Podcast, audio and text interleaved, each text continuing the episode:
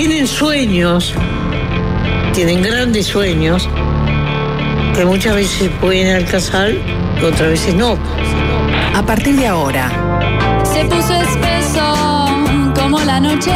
en Del Sol, Están a tiro los resbalones. conducción, El bondi lleno. Diego Sass, Excelente referente del centro izquierda. De la izquierda caviar, La Pedrera, Punta Colora, Avenida Italia del Sur, Masa Madre, le encanta. Llegó la hora. Juan Chuní, Él es profundamente anticomunista en un mundo en el que ya no existe el comunismo. Un gran vendedor. Y es fácil desviarse. Es fácil desviarse. Producción, Nicolás Batalla, Y creo que ha demostrado en el cargo que le sobran condiciones. Es uno de los mejores pagados, obviamente. Jorge Valmeli, A mí es mi pollo, mi pollote. Son blancos y colorados. Ya están en la oposición. Están las dos campanas. Y es fácil desviarse. Es fácil desviarse. Se creen que pueden hacer cualquier cosa sin límite. Yo me quedo con Diego. escriba libros y no se dedica a esto porque no es lo suyo. Fácil desviarse. Este programa tiene una evidencia empírica impresionante. Sin palabras, está, está- está fuera de quicio. Chapó, digo, eh, esto es política. Gracioso, gracioso y, y diré que hasta jodido. Se siente Patético. Y se hace escuchar. Son bravos, pero me, me suben al humor. Muy buenas tardes para todos, ¿cómo andan? Bienvenidos a Fácil Desviarse. On out there? All right, let's get this thing moving.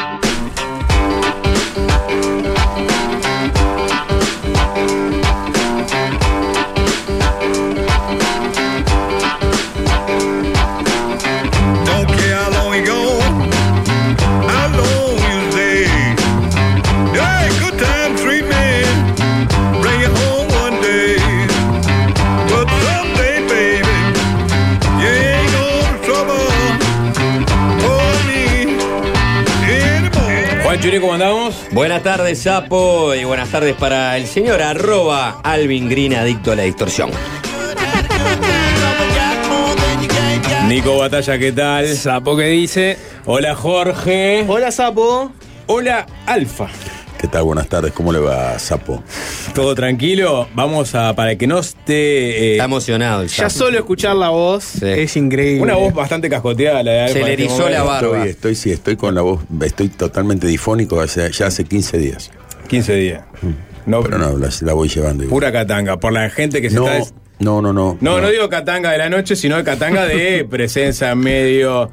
Pim, pum, No, fue por pam. una carrera en el autódromo, que corrimos Ajá. 24 horas. Y yo corrí de madrugada dos, en dos turnos. Y salía del auto y subía al motorhome congelado con aire acondicionado y me mató, me mató. Con el Mago Cine, ¿te acuerdas cuando lo entrevistamos en Buenos Aires? Claro. Que El nos dijo que iba a estar el Sí, sábado. Sí, el con maguito estuvo, estuvo, estuvo en el autódromo, el mago. Bueno, Alfa, Walter Santiago, uno de los integrantes eh, de El último Gran Hermano, que fue un suceso absoluto, y él en particular se convirtió en uno de los íconos de, de esta edición. Todavía ni sé cómo, pero parece que sí. Vos sos una persona que eh, no es la primera vez que participás en reality, ¿no? Ya has estado en el garage, has estado No. también en Afterchef. No, pero el garage no es un reality. El garage, yo estoy con los autos clásicos de toda la vida y lo conozco a Nacho el Hayek, el dueño del garage, hace más de 30 años. Entonces hicimos algunos programas con algunos autos míos, autos de amigos míos, pero no es que era un reality. Lo que sí fue Masterchef. Masterchef, sí. El primer Masterchef que se hizo en Argentina en el año 2014. Fierros y comida son tus. Exacto. Fierro, tus- comida, viajes. Y viajes. Tal cual. ¿Nacido en dónde? Nacido en Buenos Aires, en Capital Federal. Capital Federal. ¿El año? 1962. 1962. O sea que te agarró la dictadura en la adolescencia. Me agarró la dictadura en la adolescencia hasta el año 83. Hasta el año 83. Del ¿sí? 76 al 83. Ajá. ¿Y qué actividades desarrollabas ahí en esa adolescencia y primera juventud? Y yo estudiaba, estaba en el colegio secundario, después en- empecé a estudiar arquitectura. En el año 80 empecé, empecé con la Facultad de Arquitectura y Urbanismo. ¿Y? Y después tuve que dejar, me casé, tuve una hija, me divorcié. Y tuve que dejé por el trabajo, dejé por trabajar y por los autos. Ya estaba con los autos, estaba metido a full con los autos. Desde chico con los autos, sí. Con los autos de- desde el punto de vista de tener un taller, este, No, no, no. manejar. Compraba y vendía autos de chico. Ah. Me gustaba. Como los gitanos. Exacto, buscaba autos en la semana, los compraba, los dejaba impecables y los vendía el fin de semana. Era una época de oro, no había internet, no había celulares, no había nada. Ujú. Y viste en Miami mucho tiempo también. Viví, sí, viví casi 11 años Vendiendo autos también. vendiendo autos. Tenía un dealer, un used car dealer. ¿Un qué? Ah, used car dealer, un car dealer, una agencia, un, un local donde se venden autos usados. Alfa Auto Sales, durante sí, 612 Southwest 17 Avenida. ¿Y ahí cumpliste el, el American Dream o no? Yo, yo, yo cumplí mi, mi, mi sueño. El Alfa Dream lo cumplí toda mi vida. En América, en Argentina, en Uruguay, en Bariloche, en donde fuera. ¿Cuál es el Alfa Dream? Y dedicarte a ser feliz, a hacer lo que te gusta. Cuando haces lo que te gusta y lo haces con ganas y sos feliz, el, resultado siempre es positivo y siempre las cosas vienen solas. ¿Alguna vez te faltó plata? ¿Estuviste en la llaga? Sí. ¿Tuviste que rebuscarte? Tuve que juntar monedas para pagar la luz. Sí. Juntaba monedas, sí, me pasó. He tenido mucho, me he quedado, me, me he jugado, me he jugado todo, todo. He perdido, he ganado. ¿Te has jugado a la timba? No, no, no, Ah. no, no, no, no, no tengo, no, no, gracias a Dios no tengo ningún vicio. Arriesgado en la vida, más bien, ¿no? Sí. Esa es la palabra. Estamos en YouTube, para los que quieran ir, vayan a YouTube, a la página de Del Sol, lo pueden encontrar ahí. Alfa, ¿cómo eras mi candidato para Gran Sí. Hermano? Me hubiera encantado que ganaras vos.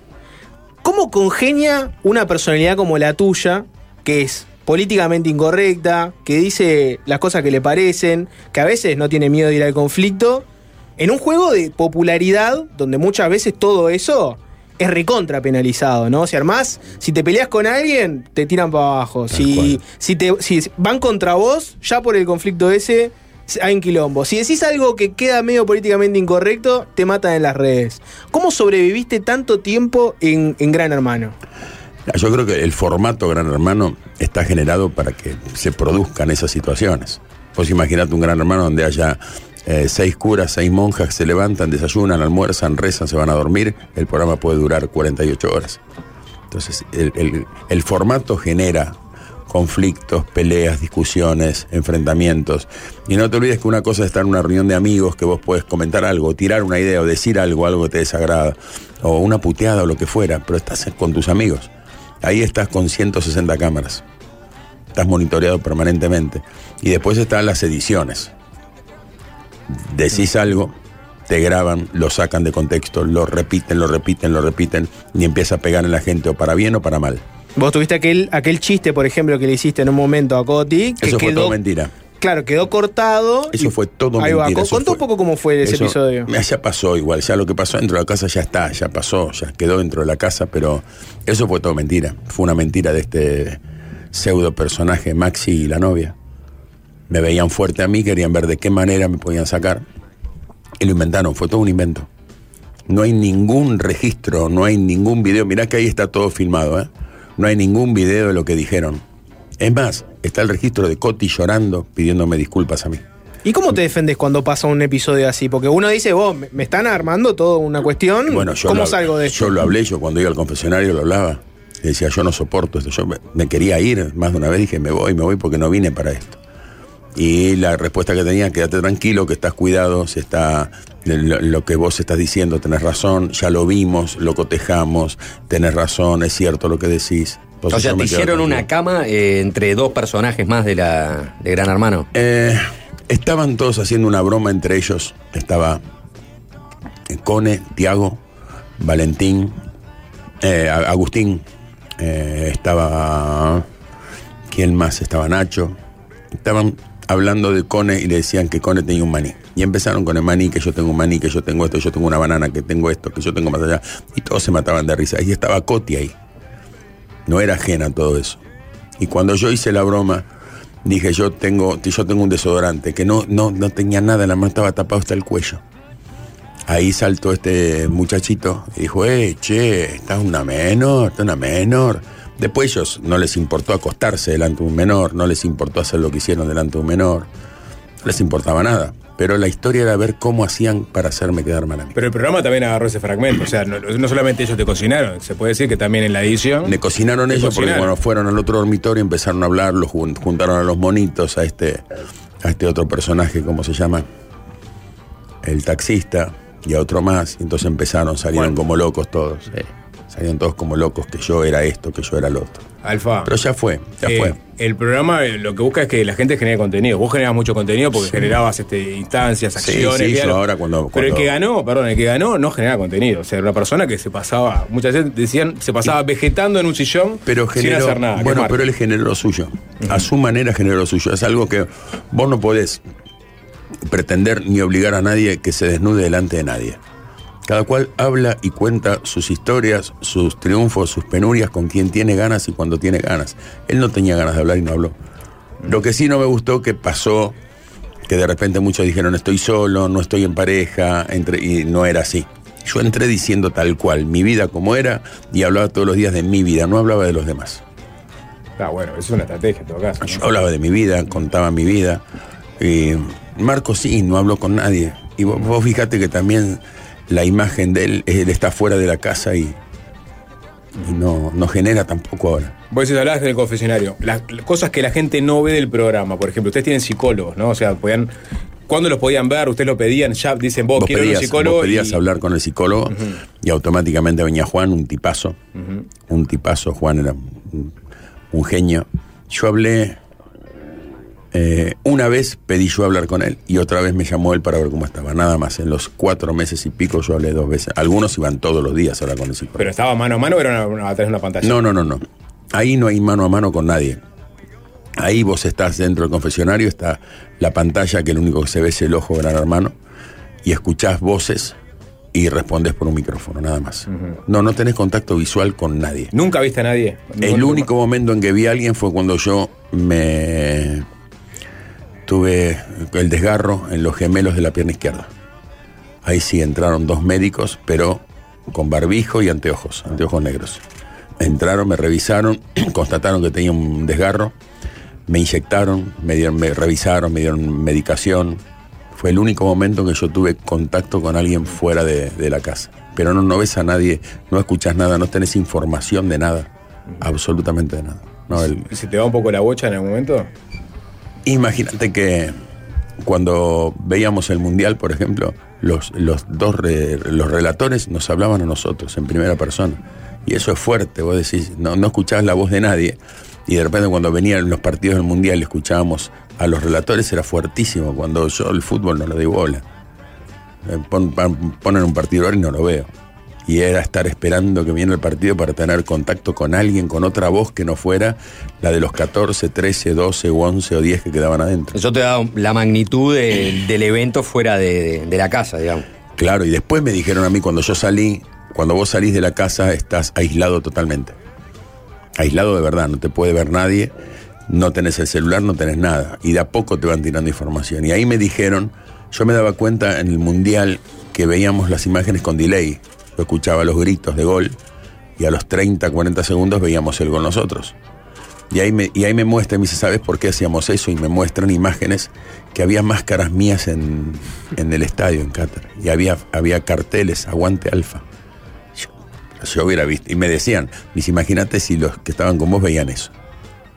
Y también decíamos que no veíamos los festejos. Me dicen, en los festejos había máscaras tuyas por todos lados. Me Dicen en la Plaza Mayor, en Miami, en Corrientes y 9 de Julio, en Mendoza, Mar del Plata. O sea, cosas fuertes, fueron muy fuertes. Igual tuvo que haber un momento donde un poco te diste cuenta de eso, porque uno veía en tu competencia, los compañeros que tenías en la casa, que hubo varias veces donde vos eh, tenía, ta- estaba todo dado para que te fueras y te quedaste. Entonces ellos deben haber pensado, está, este tiene banca afuera. No, lo que hay, yo hay ve- algo que pasa que no lo podemos sacar. Yo escuchaba, aparte escuchaba las conversaciones cuando se reunían a ellos, yo tengo un oído biónico, escuchaba todo. Y se, se juntaban los cordobeses y decían, no sé cómo no lo sacan, cómo no lo sacan, la gente no lo saca. Este tiene banca afuera, no lo sacan porque este es famoso. Como yo contaba historias, conocía a mucha gente. Pero no, no tenía, yo no tenía idea, porque cuando íbamos a placa y se venían los resultados, nosotros no veíamos los porcentajes.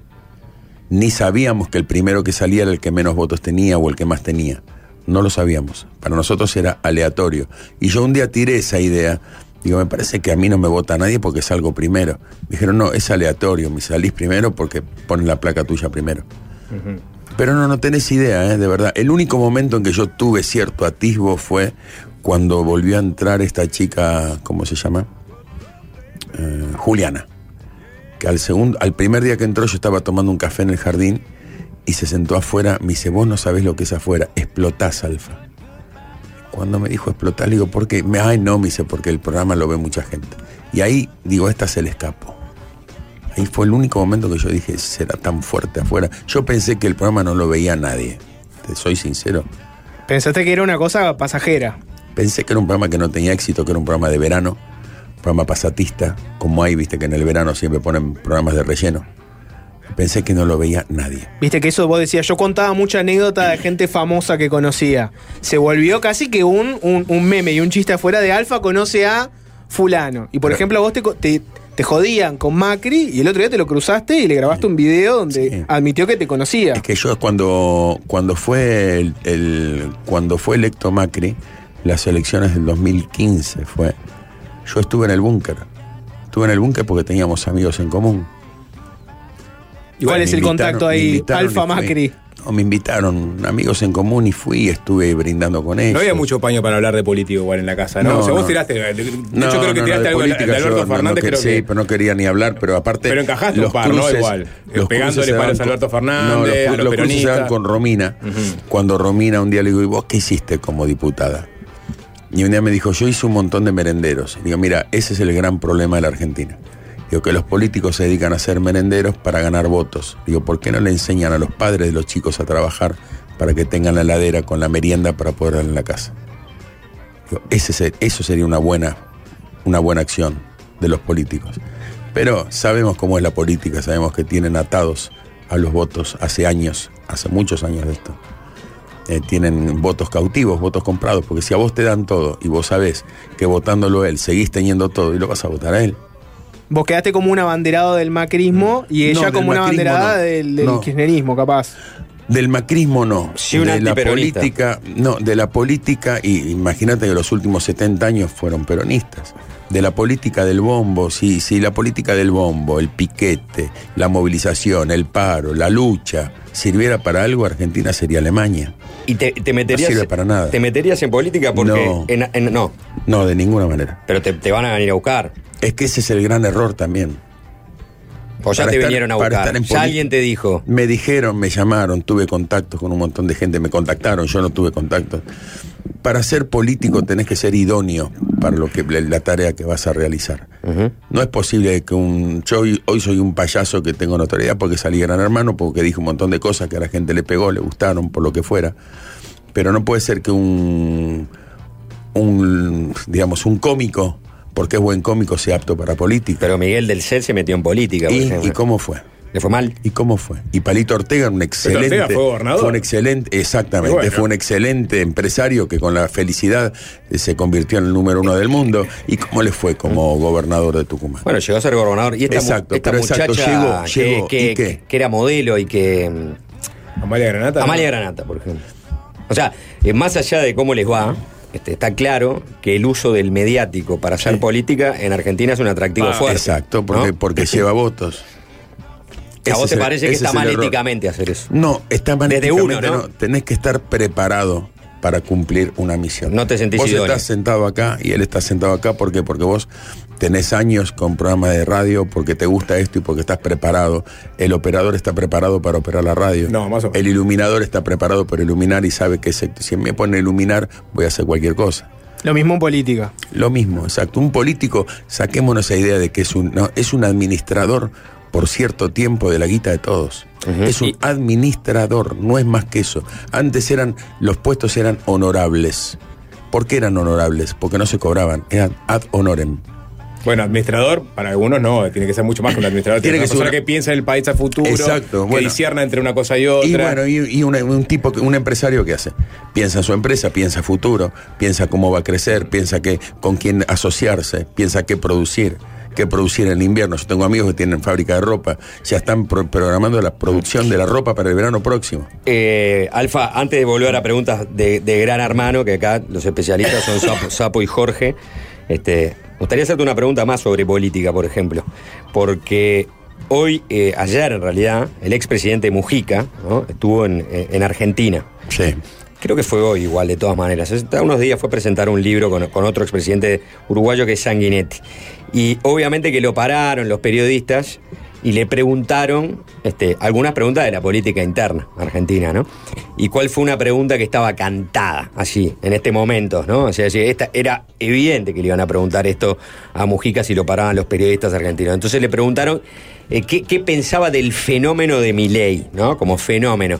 Y Mujica le contestó bien en estilo Mujica, fenómenos son ustedes que le dan pelota. ¿Vos tenés una opinión formada sobre el fenómeno Milei? Yo a Milei lo veo más como un mediático que como un político.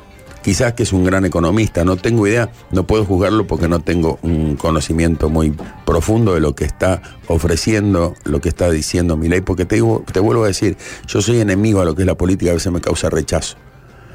Rechazo ver cómo se prenden todos con el famoso, cómo se prenden con el conocido. Yo sí fui, no, yo nunca tuve un puesto, un cargo, nunca tuve nada, absolutamente nada con nadie.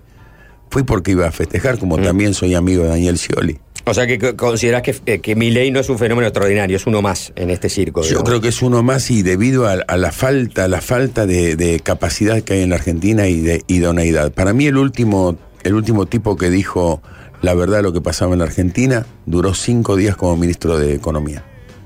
Y no es porque sea partidario de él ni nada por fue? el estilo. López Murphy. Escuchá lo que dijo López Murphy cuando asumió como ministro de Economía en el gobierno de De la Rúa. Dijo todo lo que había que hacer. Un, un ajuste de 2 mil millones de dólares llevaba todo, la pateaba para adelante y, se, y podía sacar al país. Lo sacaron corriendo. A los cinco días lo sacaron como ministro de Economía. Alfa, eh, ¿cuánto te garpan por día en, en Gran Hermano por cada día que estás? ¿Cómo es? Eh, Tenés un contrato donde sí te pagan por, por, por semana. Digamos, por semana. ¿Cuánto más o menos? Ah, eso es algo que se pacta entre, nos, entre nosotros. O sea, ¿es un arreglo diferencial de cada uno? Yo hice un arreglo con ellos, no sé qué arreglar los demás. ¿eh? Yo tengo un arreglo con Y a la salida, después que el contrato que te pide. A la salida tenés un contrato. No, vos firmás a la entrada. Cuando No, obvio, entras, pues- firmás un contrato de dos años de exclusividad y después a la salida. Yo, por ejemplo, ahora estoy en tratativas que quieren ya efectivizarme, monetizarme, empezar a cobrar por mes. Y aquí hay proyectos de aquí, proyectos allá. Y veremos qué es lo que ¿Cuántos pasa. meses estuviste en la casa? Yo estuve cuatro meses. Te lo ajustan por inflación, me imagino, porque en Argentina, si no, esos cuatro meses estuviste perdiendo y, plata. Y fíjate que, el- y si no lo ajustás por inflación, se, se- el mismo el, el premio, el premio mayor, se cobra a los 120 días. Y en 120 días en Argentina puede pasar ¿No, no te negociaste el mío en dólares, por favor? Está, está complicado. Bueno, ahora que mencionaste eso, siguiendo en la línea de Gran Hermano, uno de los gestos que para mí me hizo agarrar de tremendo cariño, ustedes en el programa y los oyentes saben que una cosa que, que detesto es la demagogia nacionalista, por ejemplo, cuando una banda de rock viene y agarra la bandera del país y dice este es el mejor lugar del mundo, estoy en mi mejor momento. Cuando vos te dieron la bandera argentina, dijiste, no, mira, y sacaste la bandana, una bandana de Estados Unidos. No, pero no fue eso, fue editado también. ¿Fue Yo uso- editado eso? Yo uso bandanas permanentemente de toda la vida. Yo vivía en Estados Unidos 11 años. A mí Estados Unidos es un país que me dio todo y no me pidió nada. Pagué los impuestos, estaba inscripto, pagaba todos los, todos los meses el 6 tax porque es sagrado, lo tenés que pagar sí o sí. Eh, cuando tuve problemas médicos, me tuve, un- tuve una intervención porque me clavé una reja en el brazo y me operaron, no me preguntaron si tenía, si no tenía, lo tuve que pagar. Todo pagas, hasta la ambulancia pagas. El rescue vale 450 dólares. ¿Viste cuando van las ambulancias? Eso se paga 450 dólares, no es gratis. Pero todo vuelve. Es un país que a mí me dio todo. Pero está la falsa hipocresía argentina. A ver cómo es la, esa falsa hipocresía. La falsa hipocresía argentina es la siguiente. Van a la cancha de fútbol, que lo dije mil veces y lo voy a repetir. Van a ver a Racing Club, River Plate, Boca Juniors, All Boys. Usan Wrangler, ray fuman Malboro. Van al autódromo y se matan por Chevrolet, por Ford. Cuando tienen vacaciones y les sobra una moneda, lo primero que hacen es irse a Miami, ir a Disney. Se hacen cola, porque yo lo vi, no me lo contó nadie. En el Apple Store tenés cola de argentinos. Cola cola no de 20 o 30, ¿eh? 100 argentinos haciendo cola a la mañana temprano. Vas a los shopping y en, en las marcas conocidas escuchás los gritos de los argentinos. Mira, Tito, encontré este, 5 dólares, agarra dos, lleva tres, se matan comprando. Y cuando vienen acá, te dicen que Estados Unidos es el imperio. Y que es el imperio, y que es el imperio yanqui, que es esto y que es lo otro. ¿Por qué? Esos son cuatro. En los No. 80 capaz que sí. Hoy No, no, nadie no, no, no, no, no. Hay, un- hay, una, hay un ataque muy grande. Si vos te pones una remera que dice Harley Davidson, nadie te dice nada. Ahora te pones una remera con la bandera americana y sos una basura. Y todos los que andan con la remera de Che Guevara, ¿Y con la remera inglesa lo mismo? Con la remera inglesa ¿Vos, es lo sos- mismo. vos tenés una posición con el tema Malvinas? El tema Malvinas, que yo era chico cuando fue lo de Malvinas. Seguimos, seguimos, nos seguimos haciendo problemas y boludeces. En Formosa se está muriendo de hambre. ¿Pero son argentinas o son británicas las Malvinas? Las, arge- la- las Malvinas son argentinas, seguro. Ah. Pero escúchame, en Formosa se está muriendo de hambre. Y siguen todos los años haciendo presión sobre Malvinas. Otra provincia más van a sumar. No creo que los Kelpar quieran. creo que está más No creo cómodo. que los Kelpar quieran este, tener la moneda, el peso argentino en este momento Pero, como. pero es, pero es el falso nacionalismo. ¿Se acuerdan de Argentina cuando hay un partido de fútbol? Que no es la selección argentina, es la selección de fútbol de la Argentina. Entonces ahí vamos a vos escuchar las publicidades, vamos a mostrarle al mundo lo que somos. Somos 40 millones de tarados que teniendo el granero del mundo, teniendo campo, teniendo, teniendo, teníamos la, la- la ganadería más importante de Sudamérica, nos morfó Brasil, nos morfó Uruguay. Pero ¿quiénes son los argentinos que no son caretas? Y yo creo que el argentino va creciendo en un mundo careta. El argentino ya de por sí es, es hipócrita. Vos decís que ella crece Todos. medio careta. Y, y- y- pero escúchame, todos, nadie vio Gran, Gran Hermano, pero todos conocen a todos los de Gran Hermano. Pero todos te dicen, yo no lo vi, ¿eh? Lo vio mi mamá. ¿Por qué? ¿Por qué no puede decir, a mí me gustó Gran Hermano y lo veo? Nadie veía a Tinelli. ¿Y por qué no decir, yo veo a Tinelli y me, y me divierte verlo? No, estaba mal ver a Tinelli. ¿Estás contento con, con lo que te ha pasado después del, de Gran Hermano? Sí. Sí, porque si el, el cariño, lo más lindo es el cariño de la gente. El cariño de los chicos, el cariño de chiquitos de 3, 4 años. El cariño de gente de 80 años. Puede ser medio agobiante también.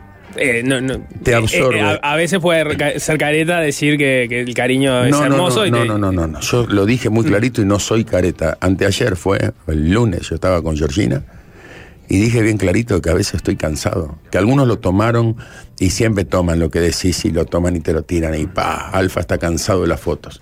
Yo no dije estoy cansado de sacarme fotos. Dije que te agota sacarte 400, 500, 600 fotos por día. Te agota, quieras o no, te agota. Por más que tengas la mejor buena voluntad del mundo. Yo llego a la noche y estoy muerto, estoy cansado. ¿Y qué vas a hacer ahora? O sea, ¿qué perspectiva? Este, o sea, ¿vas a disfrutar de esta fama momentánea? ¿Tenés pensado construir algo más allá de lo circunstancial de tu fama? Porque el otro día hablamos, y te cierro la pregunta, ¿cuántos ¿no? de los que hoy están en, el tapete por haber participado en un gran hermano, la gente se va a co- acordar de ellos eh, en cuatro o cinco años? ¿Cuánto van a sobrevivir al hecho de haber sido expuestos y después este, tragados por la, por la ignorancia o el olvido? ¿Sabes cuál es la diferencia? Que yo ya tenía una vida hecha.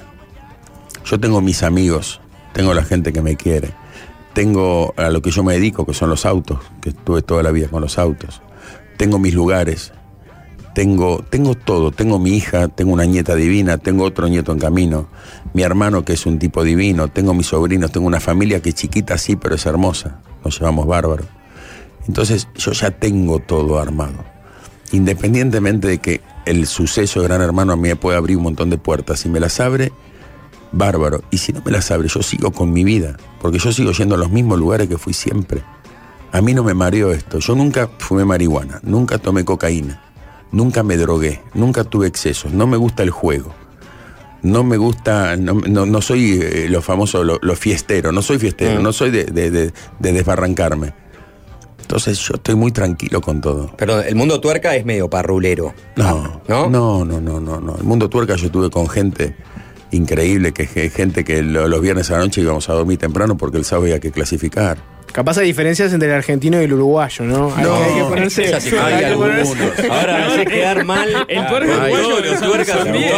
Acá, es en- una boca de merca la acá en No, Uruguay, no. si hablas, si hablas de, que- de- si hablas de, de uruguayo, lo conozco a Daniel Vetter, el petizo Daniel Vetter, que madre mía.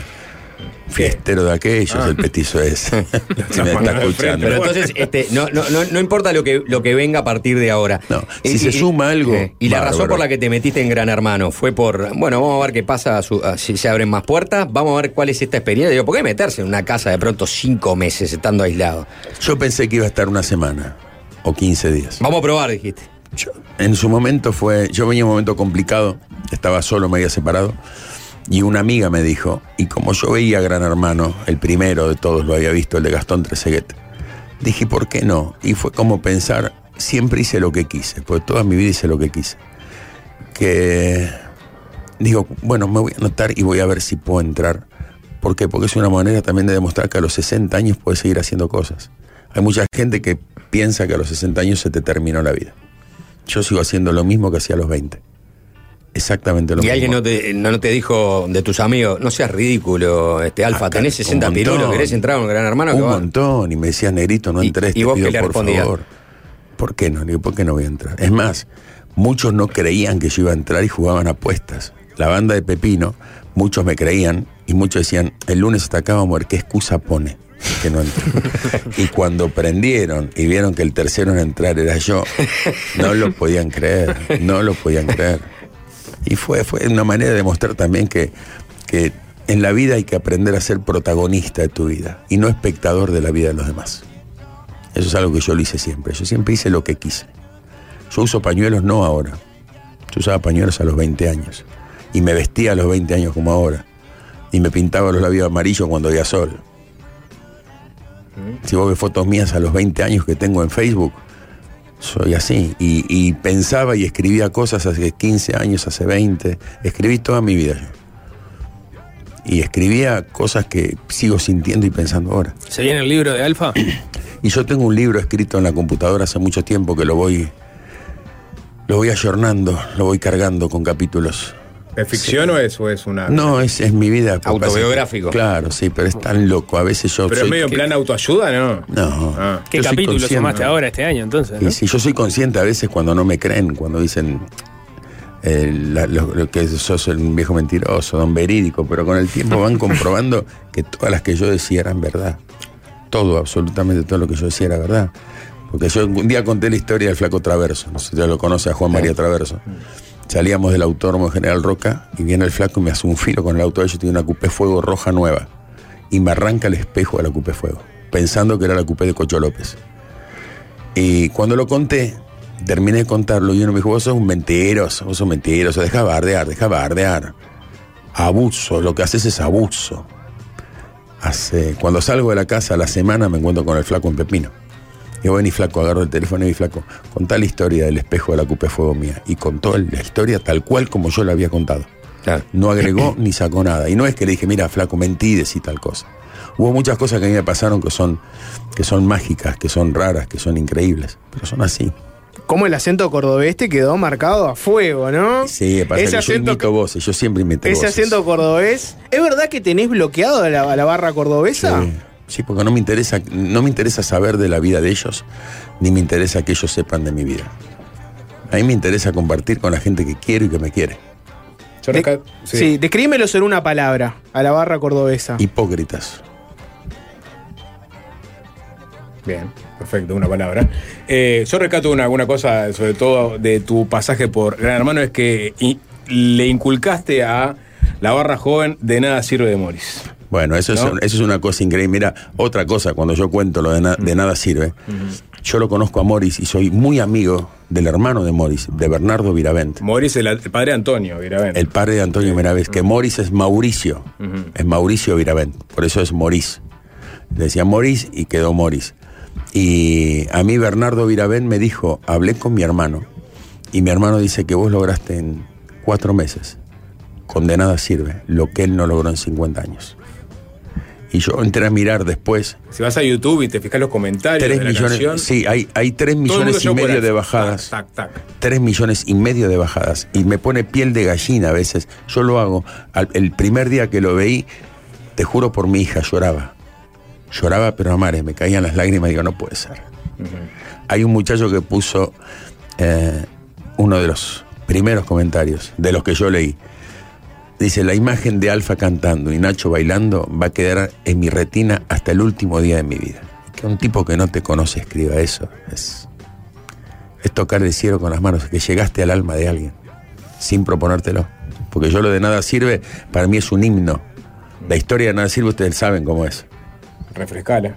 Mori llegó a los estudios TNT en el año 71 a las 3 de la mañana, totalmente dado vuelta. Entró, prendió la consola, agarró una guitarra y un bajo. Tum, tu, tu, tum, tu, tu, tum, tu, tum. Fue todo. Y empezó a hablar, a hablar de todo lo que le pasaba.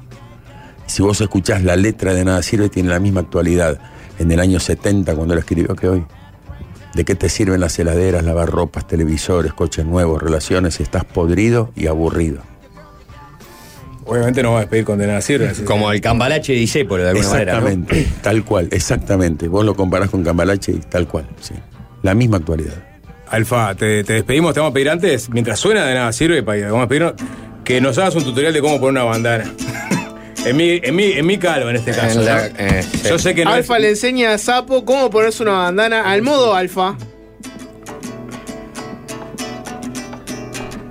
Alguien que está relatando. el- Sí, bueno, este, Jorge Valmédez es nuestro mejor relator. Es una bandana amarilla que Alfa empieza rápidamente a poner en la chiquita cabeza. bandana, Jorge, ¿no te parece? Es un poco Eh, chiquita para la igual, cabeza de igual, este, igual Alfa logró ajustarse la mira. Tiene mucha expertise. Alfa, Alfa tiene una expertise en esto que es increíble. Vayan a YouTube.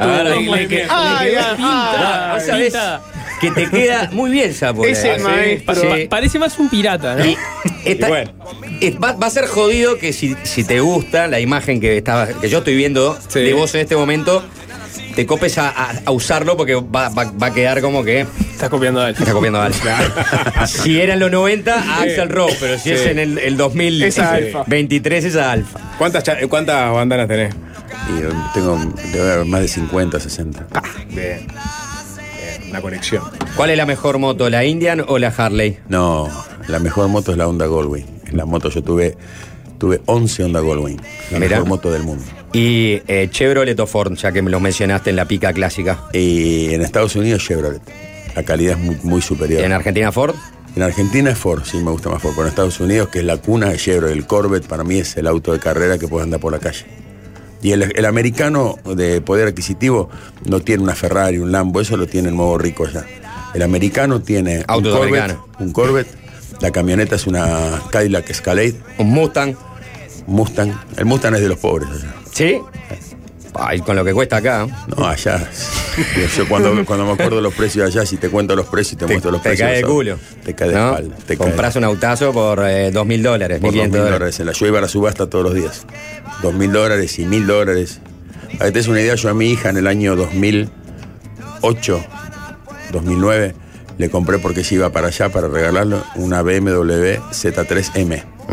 Y la pagué 3.500 dólares en la subasta. ¿Qué pensás de los autos eléctricos? ¿Es el fin de la humanidad? No, no, no porque la gente, no- para producir electricidad necesitas terminales.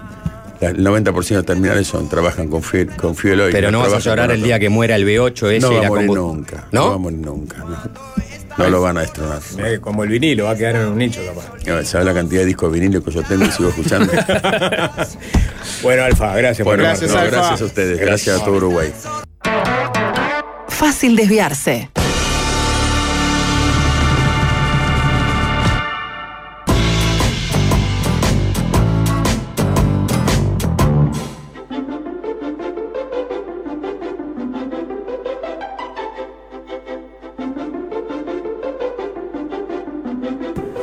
Punta Carretas Shopping y Garage Gourmet te invitan a recorrer el mundo y a despertar todos tus sentidos en una nueva edición de Street Food Festival con entrada gratuita y pet friendly. ¿eh? O sea, puedes ir tú con, con tu mascota.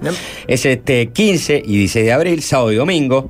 El próximo fin de semana disfruta una experiencia urbana que reúne lo mejor de la gastronomía y el entretenimiento en un mismo lugar. ¿Dónde?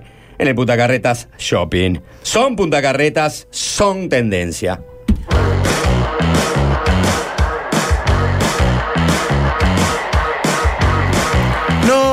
Me, gustaría un anuncio más. Bueno.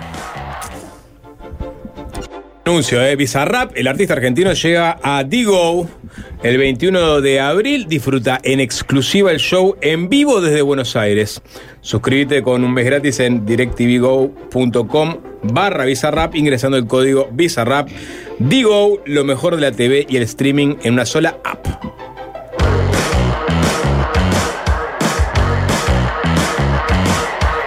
Nico Batalla camina como un loco por el estudio hablando con alguien, creo que es Marcelo Tinelli. ¿no? Fuentes, fuenteando. Fuen- Fuenteando, fuerte, ¿no?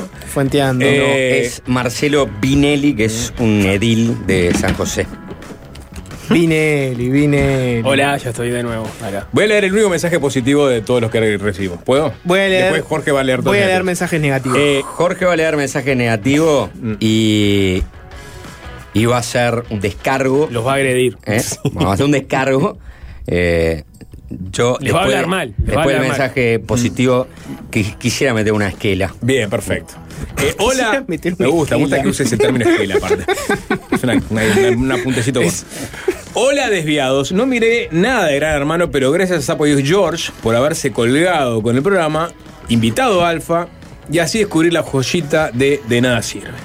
Gracias. O sea que, por lo pronto, a través de la música, eh, le hicimos este, la tarde a alguien. O sea que no es de nada sirve, sirvió de algo. Sirvió de algo, exacto. Eh, Esquela. Cuando me ¿No está cuidando a Juan que- Manuel? ¿Esquela? Es que la Bartolic, te estás confundiendo. Cuando dijeron que eh, Alfa eh, lo, lo- lo podían, lo podíamos entrevistar en Fácil Desviarse, dije, problema a ustedes. Pero no me voy a oponer a ninguna este, entrevista que a ustedes les interese. La verdad, este, me gustó conocerlo a Alfa. Personaje interesante.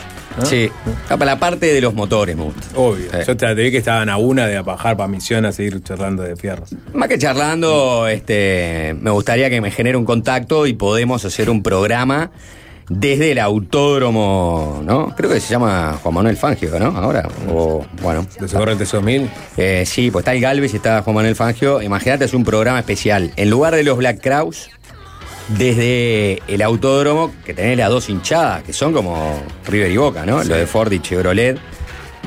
Corre buena, buena bebida, ¿eh? Hacen asado, Eh, todo ahí. ahí, De, de todo, de todo. Suculento. todo. Sí, Pero sí. necesitamos ir de la mano de alguien que nos conecte. Sí, Tengo, tengo gente que nos conecta que conoce mucha gente allá. bueno. Pero, pero bueno. Quedó. Entonces, para la, la próxima Fue ya- mi corta esquela. Jorge Valmeli, toda Sí, tuya. Vamos. Bueno, vamos a resumir, como siempre. Este programa lleva muchos mensajes. A veces, hay días que no. Hay días que, que- que llegan dos.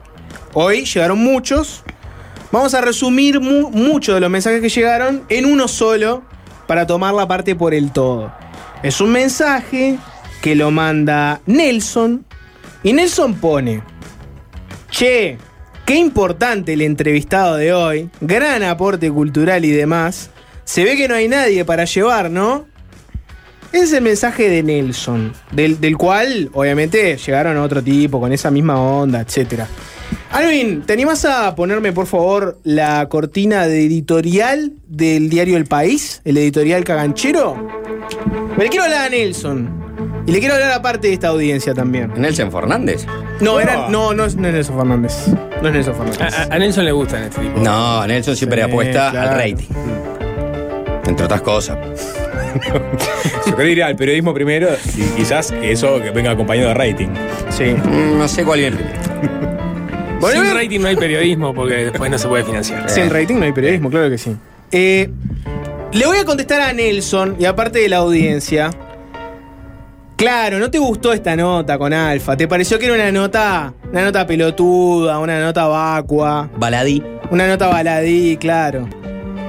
¿Dónde estabas vos, Nelson, durante todos los años que este programa ha entrevistado expertos de todo tipo de materias, notas de 40 minutos hablando de el mercado telefónico, los combustibles, qué pasa con el tema de las inversiones de la SAFAP? No te veo a vos, Nelson, retuiteando cada una de esas Capaz que no notas. tiene eh, una, cuenta. en No te veo ¿no? compartiéndolo, no te veo eh, dándole para adelante en tus redes, no te veo hablando con, con la vecina diciendo, che, ¿te enteraste del informe de fácil desviarse sobre el mercado de las telefónicas?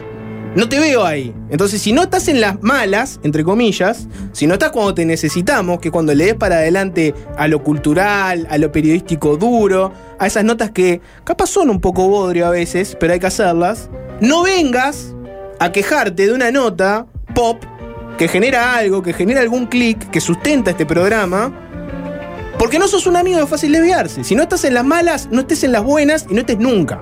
Bueno, ¿Está? Eh, no, Cortito no, de pie, esa Nelson. aparte, no, el no apéndice del discurso Cortito de de pie. No te queremos. ¿Está? Yo, yo- yo, Nelson, te quiero. No, no querés a Nelson porque Perdón. si mirás la- los otros comentarios de Nelson Ah. que viene escribiendo hace meses, todos sus comentarios son. Ah, quiero ver qué más dijo Uh, Nelson. Ah, pero pará, ¿qué iba a decir? Que no hay. No lo voy a leer al Pero aire. yo no quería personalizar no Pero Nelson. es, es- es el perfil de una persona de esas de que no hay poronga que le venga bien. Sí. Ah, bueno, Sí, entonces sí. que no sé, Ah. lo único que hace es quejarse. Pensé Claro. que era una persona que dice, no, a mí lo que me gusta del programa es cuando hace este tipo de notas, la verdad que. Claro, sí. No, no agarré, a- es verdad que no agarré a esa gente que son amigos de fácil desviarse y que pueden tener matices. Esta nota me gustó, esta nota no. Me agarré con los Nelson específicamente. Que no son ni siquiera el 10% de los que escuchan este programa. Nelson es el que siempre da palo, no importa lo que esté pasando en el programa. De pero manera. claro, pero además da palo con una nota gente- baladí. Me encanta que esa, esa gente que escucha, pero bueno, después este. Porque es esto es todo un, un- un Ne- síntoma. Nelson está de acuerdo que la camisa se cuelga, por lo cual tiene mi simpatía. Sí, pero, le, sí, pero No. mirá los mensajes de atrás y lo de adelante. No, no, o sea, no, tipo sí. odio, odio, odio, odio. La camisa se cuelga. Odio, odio, odio, odio. Odio a Juanchi, odio a Galmeli, Sapo, sos un blando, Nico te odio. La camisa así se cuelga. no, y después sigue así, ¿no? Es O muy sea, exigente. Veo que los odia a ustedes. No, no, no me siento odiado por él. Ah, por lo menos. ojo, eh, el, el único que le cae bien a Nelson en este programa es Nico Batalla. Sí. Es un Nico Batalla Sí. fandom.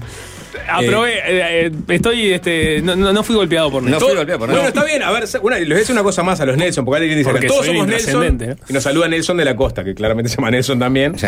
Él es Y- Nelson del Pinar, ojo. Eh, él es Nelson, bueno, Ah. ojo, oh, ah, capaz que se desdobla. Pero digo, a La ver, costa es muy chico para dos Nelson. porque está bien, critica, ah, la gente, ah, pa- el sapo hablando de Gran Hermano. que- Bueno, yo ya está, se terminó Gran Hermano, ya arranqué con las películas de Herzog. O sea, que venir con. Ah, que era pegarte ahora la pátina de intelectual. De- no, no, con no. La película de Para- Herzog. Si estuviste celebrando Gran Hermano en los últimos cinco meses, no nos interesa un carajo si arrancaste con la película Por de eso Herzog o mismo, no. estoy seguro que no les Ah. interesa un carajo la, la película y que yo hable de Herzog. Entonces no se quejen después cuando le dé la lata con un documental moplo de Herzog, porque antes tenían Gran Hermano. Primero nadie lo va a permitir en este programa. Que vengas a dar la lata con un documental moplo de Herzog. Todavía tengo este, cierta ascendencia Mm, sobre, no, no. sobre este programa. A lo que voy, a lo que voy es que si ustedes son exigentes como audiencia y, y- y patalean con las notas baladíes, yo tengo derecho entonces a ser exigente con los oyentes y esperar que, por ejemplo, se queden escuchando todas esas notas culturales, periodísticas duras, las compartan, le den para adelante, etcétera. Ta, Si, si vamos a ser exigentes, yo Pero también puedo no ser exigente. No todos tienen redes, Jorge. Esa es la realidad. Nelson, Pero además Nelson supone tiene- que vos le tenés que dar a los oyentes, no los oyentes te tienen que dar a vos. De ¿En qué mundo maneras. pasa eso, Nico? ¿En De qué todas mundo? maneras, eh, este programa es siempre el, eh, o siempre no, muchas veces es el yin y el yang. Una nota con un mediático, un fenómeno televisivo y una nota con el presidente de un ente autónomo, que es lo que va a pasar a continuación, porque tenemos como entrevistado a Alejandro Stipanisic, presidente de ANCAP. Nos vamos a hablar un poco de los combustibles, el mercado del porla, el cemento, ¿eh? del mercado del supergas. En fin, tenemos varios temas, ¿no? Se conoció el balance del 2022 de ANCAP en el día de ayer y hoy vamos a estar hablando sobre esos temas. Te quiero igual, ver. te- igual es un programa conceptual, ¿no? Porque empezamos hablando con un tuerca, seguimos hablando con alguien que provee Exacto. combustibles. Claro. El octanaje que necesita el Exacto. tuerca lo refina la planta de el emprendimiento que preside circunstancialmente Alejandro Stipanisic. Exacto. No, bueno, no, no te gustó la nota con Alfa y escribiste para quejarte. Escribí cuando escuches sobre en qué anda el mercado del Portland en Uruguay. Seguí, seguí, no te vayas ahora, ahora quédate. Y, Lo que pasa es que también es verdad, es difícil encontrar el equilibrio, porque después hay otros que esas entrevistas le son más duras que una bolsa de Portland, ¿no? O sea, Puede ser, eh, entonces, puede ser, puede ser. eh, entonces está, acá lo que se trata siempre es hacer las cosas de la misma manera cuando se trata de una entrevista, no importa quién sea el, el invitado o entrevistado ocasional. Sí, antes de ir a la tanda, Sapo, escribió Nelson. Oh, Fernández, No, el, el Nelson Hater. ¿Cuáles son sus últimos dos mensajes? uf, Eh, mira Nelson. Eh, él escribía, eh, digamos, normal, ¿no? Pero las últimas son en mayúscula, todo. Y con muchos signos de exclamación. Nico Batalla, un fenómeno. ¿Viste? Lo mejor del programa. Yo sabía. Gracias, Nelson. ¿Qué más? Ojalá pueda seguir No, ahí. está ahí, es, está, puso eso. Es lo mejor de nuestro programa. sí. Eso está claro, ¿no? También es lo mejor de desayunos informales. Sí. ¿No? De la liga universitaria va a ser lo mejor también de acá a poco. Porque no se saben que lo pueden ir a ver a Nico todos los domingos en la No, cancha. no, ¿En dónde juega? No, ¿Dónde no juega? hablo de vida privada al aire. ¿Dónde jugás? ¿Dónde podemos ir Dale a ese ver? nombre. Dale Dale, ese nombre ¿no? del equipo. A Nico, ra, ra, ra, Nico, ra, ra, ra. Queremos juntarnos No, no, al, no a costado de la línea de cal. ¿Qué liga, por lo menos? Sa- La liga ¿Eh? universitaria. Pero que, lateral, que- lateral. No lo mires tanto. Parece que estuvieras enamorado. Mirá, te comiste un caño por baboso. ¿En qué división? ¿En qué, ah, No, no lo tengo no claro. te es claro. Ah, no, te- ya sabes todo. Sabe todo, Nico, no Ah. quiere decir. Si quieren ir a ver a Nico jugar al fútbol, y capaz que. ¿En ¿quién- el Boys con Iñaki? Sí, Sí, es por ahí. es por ahí. ¿Quién te diga? Capaz en el medio del partido Nico la camiseta se le pega un poco al cuerpo y está muy sudoroso y se tiene que cambiar la camiseta a o vivo. Porque estás haciendo esperar al presidente Listo. de un ente autónomo. Vamos a hacer una tanda y ya venimos con la entrevista de Alejandro Stipanisic. Y es fácil desviarse, es fácil desviarse. Ajá, ajá.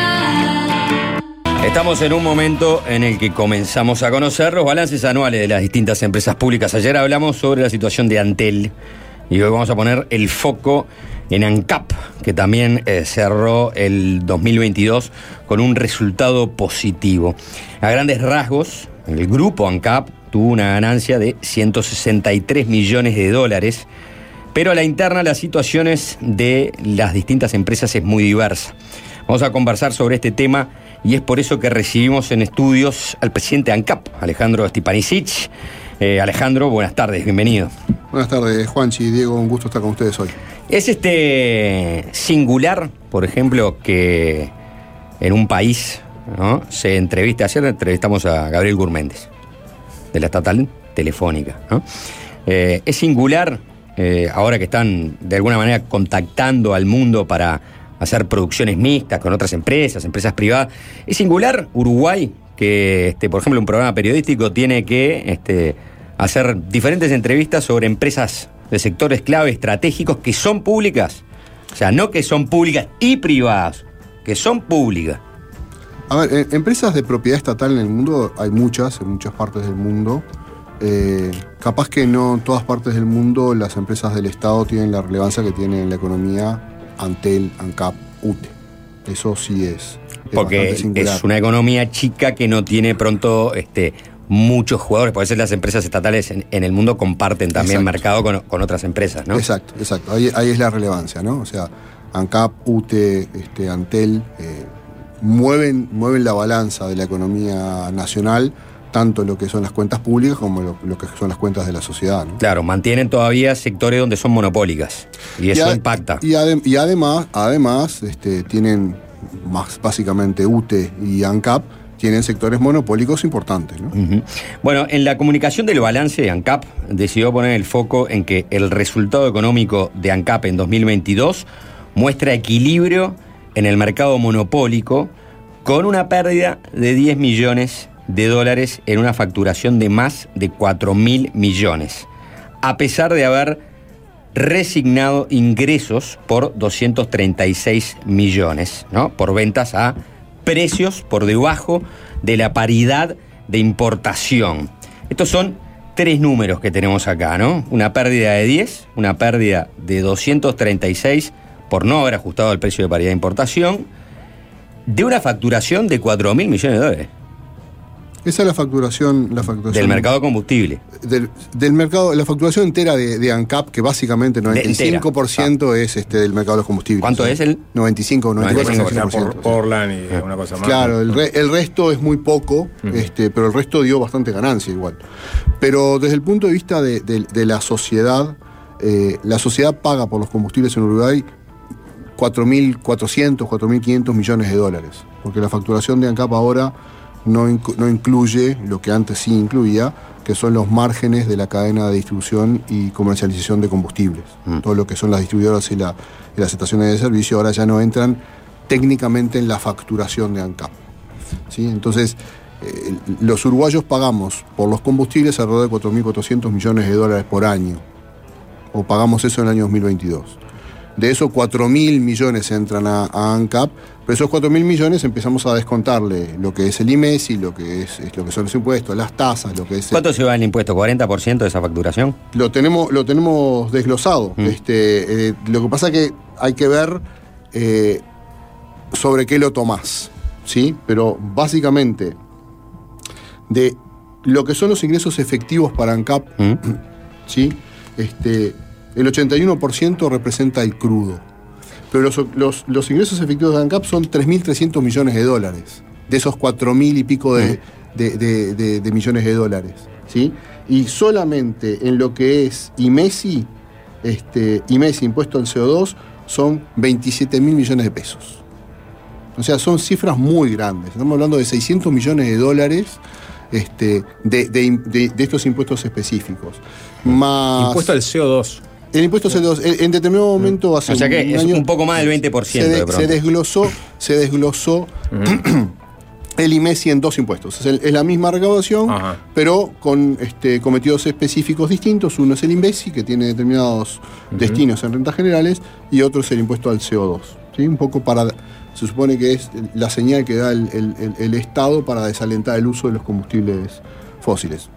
No tiene mucho sentido porque no desalienta, digo, todavía no hemos convertido. Lo estamos enterando ahora que existe, me parece, ¿no? El CO2. No, no, ya existía. eh, No, Ah, ah, desde, el- desde la rendición de cuentas. Ya, de- ya, ya lo de- sé, pero digo, la gente no creo que se, se, se estimule a. Pero yendo a lo que decía, a lo que decía Juanchi, ¿no? Eh, 4.400 millones de dólares, grandes números. 4.400 millones de dólares paga la sociedad por, por los combustibles, combustible. 400 se van en la distribución y las estaciones de servicio, 600 y pico en, Ya tenés mil. en, en- en- en- en- en los en los este impuestos. en los, im- en los impuestos y este el 81% de los 2.600, o sea, estamos hablando de 1.700, 2.000 millones de dólares se va solamente en crudo. Solamente en crudo.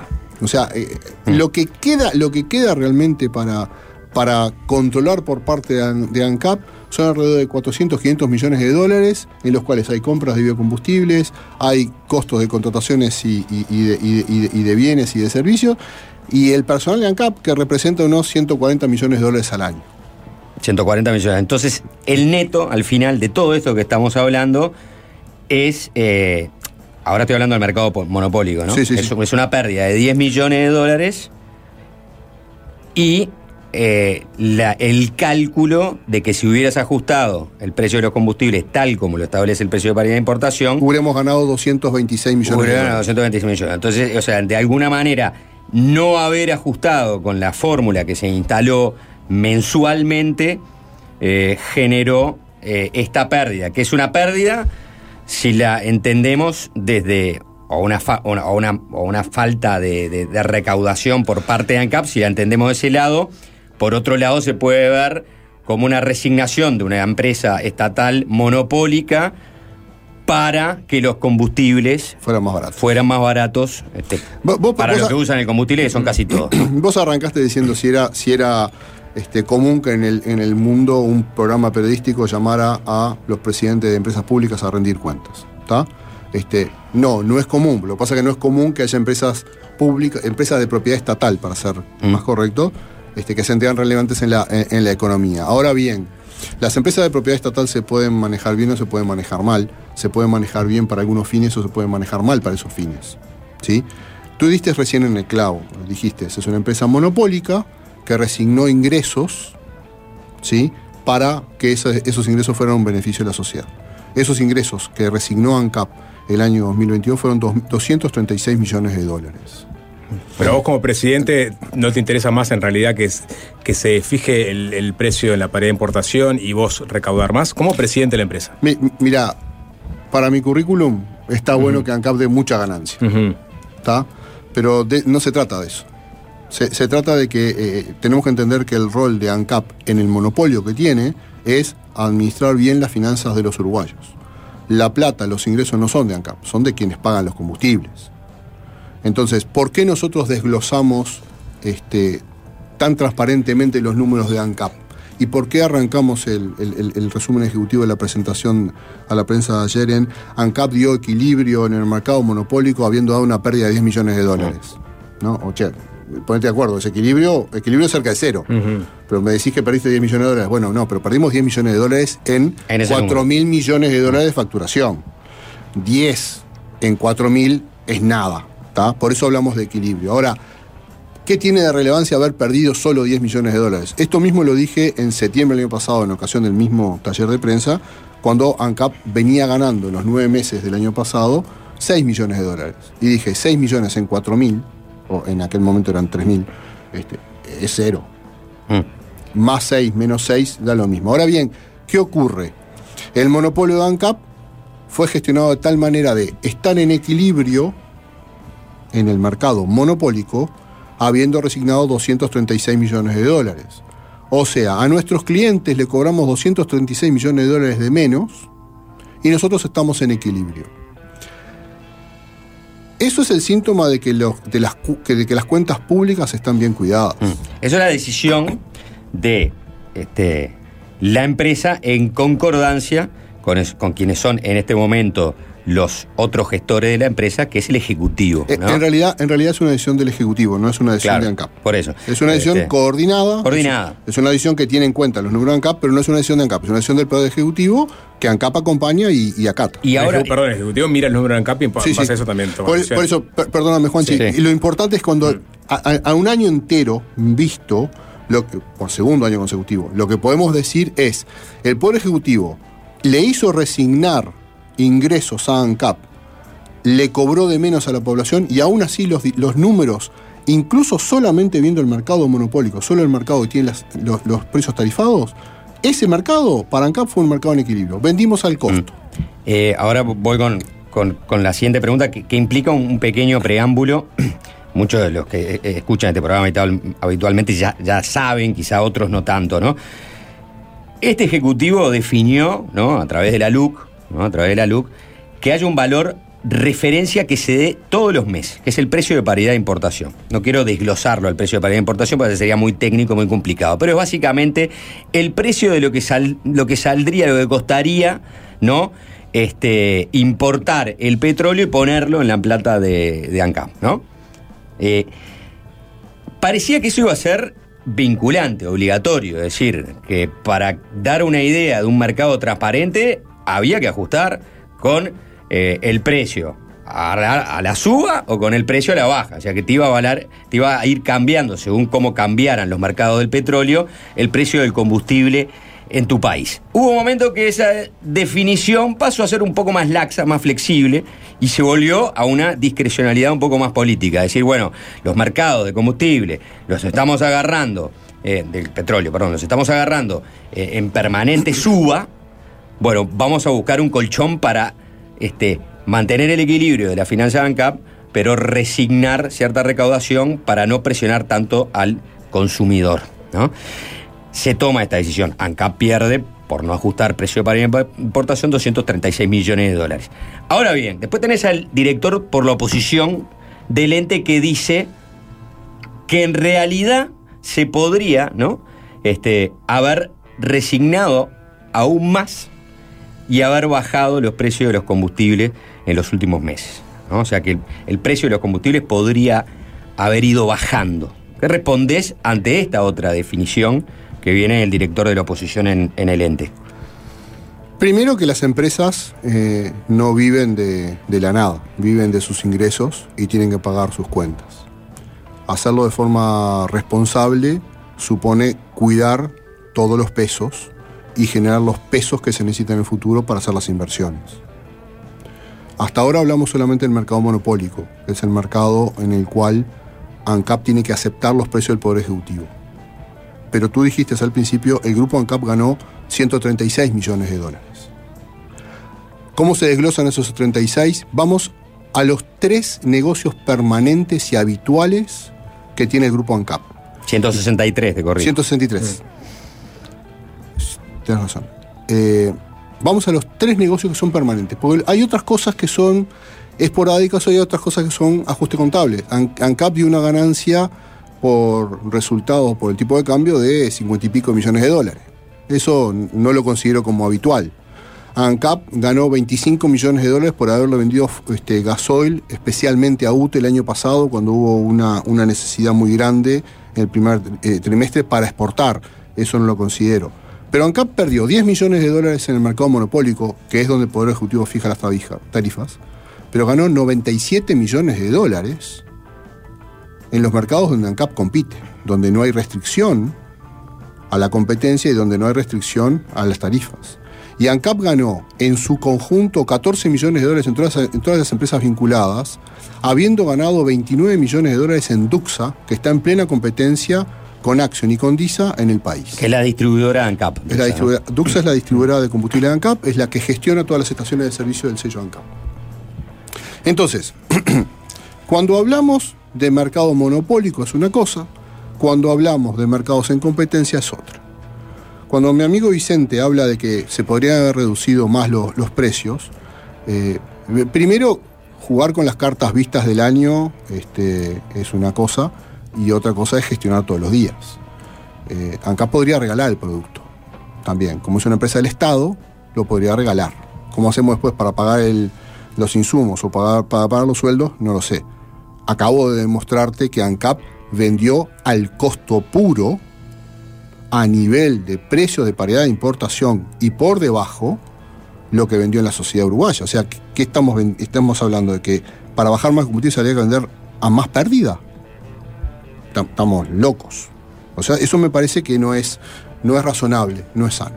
Usar las ganancias del mercado no monopólico, de los mercados en competencia, para financiar el mercado no monopólico, eso es un subsidio cruzado.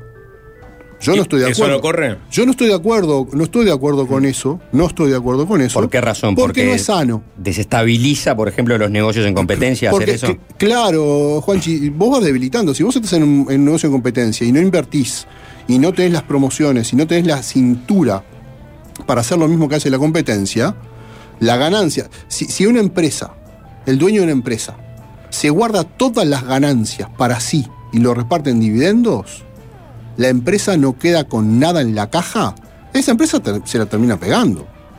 Entonces, hay que ser responsable en el manejo de los dineros públicos, entonces separamos. Los precios administrados, evidentemente fueron administrados de forma correcta y responsable.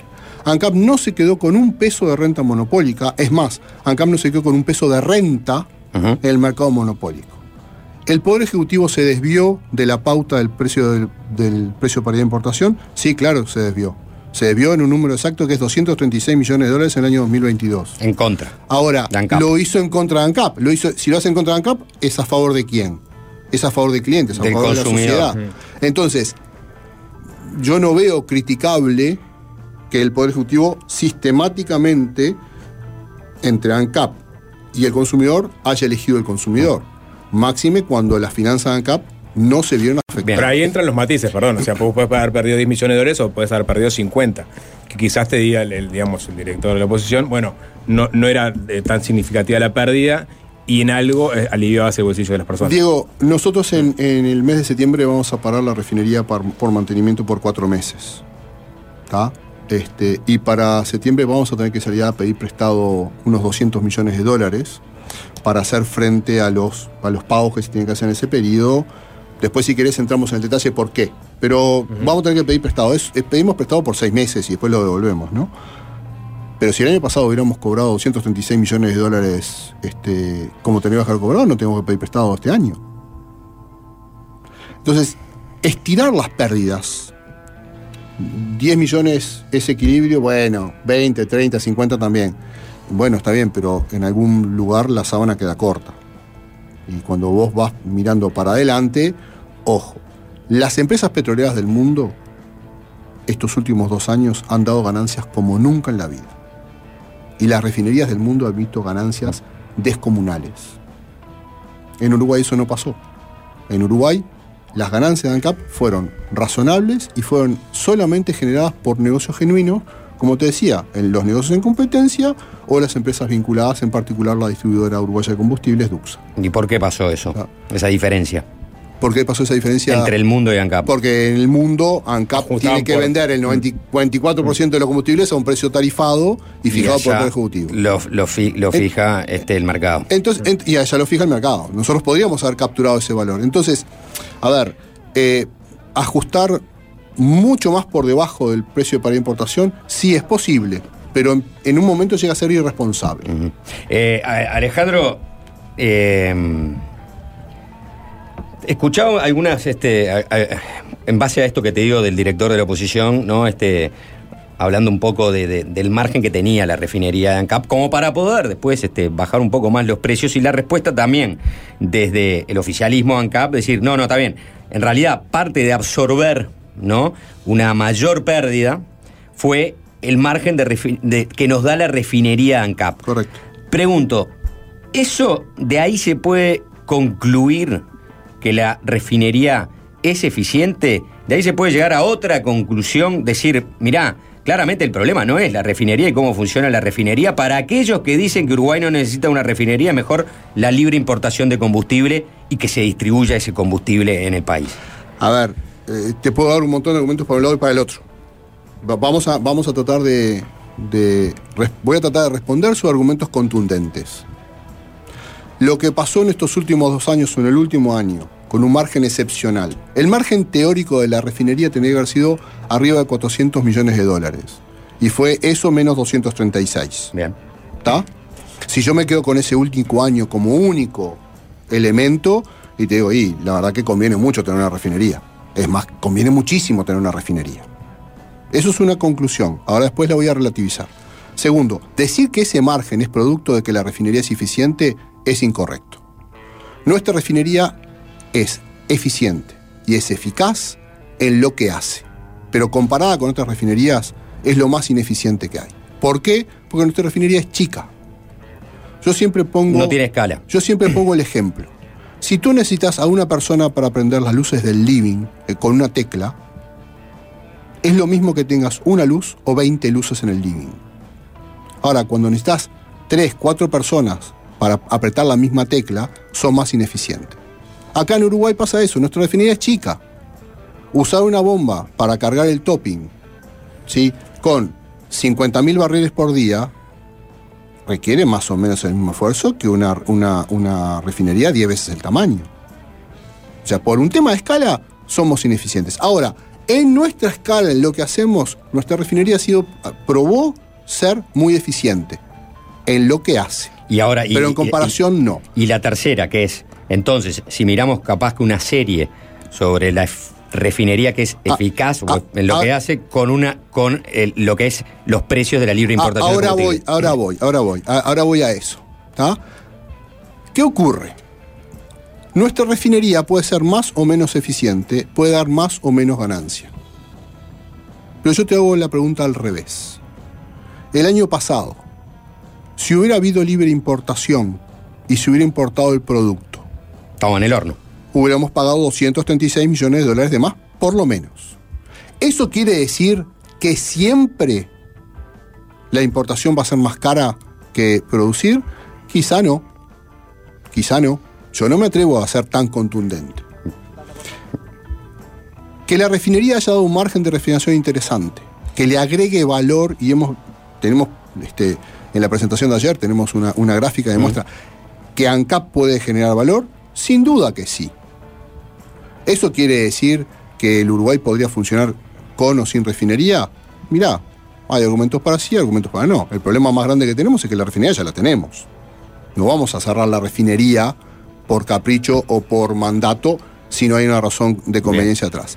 Ahora, el tema fundamental, Juan- Juanchi, es que el año 2021, en el año 2022, los márgenes de la refinación en el mundo fueron excepcionalmente grandes superaron los 50 dólares por barril cuando habitualmente andan entre 8 y 10 dólares por barril.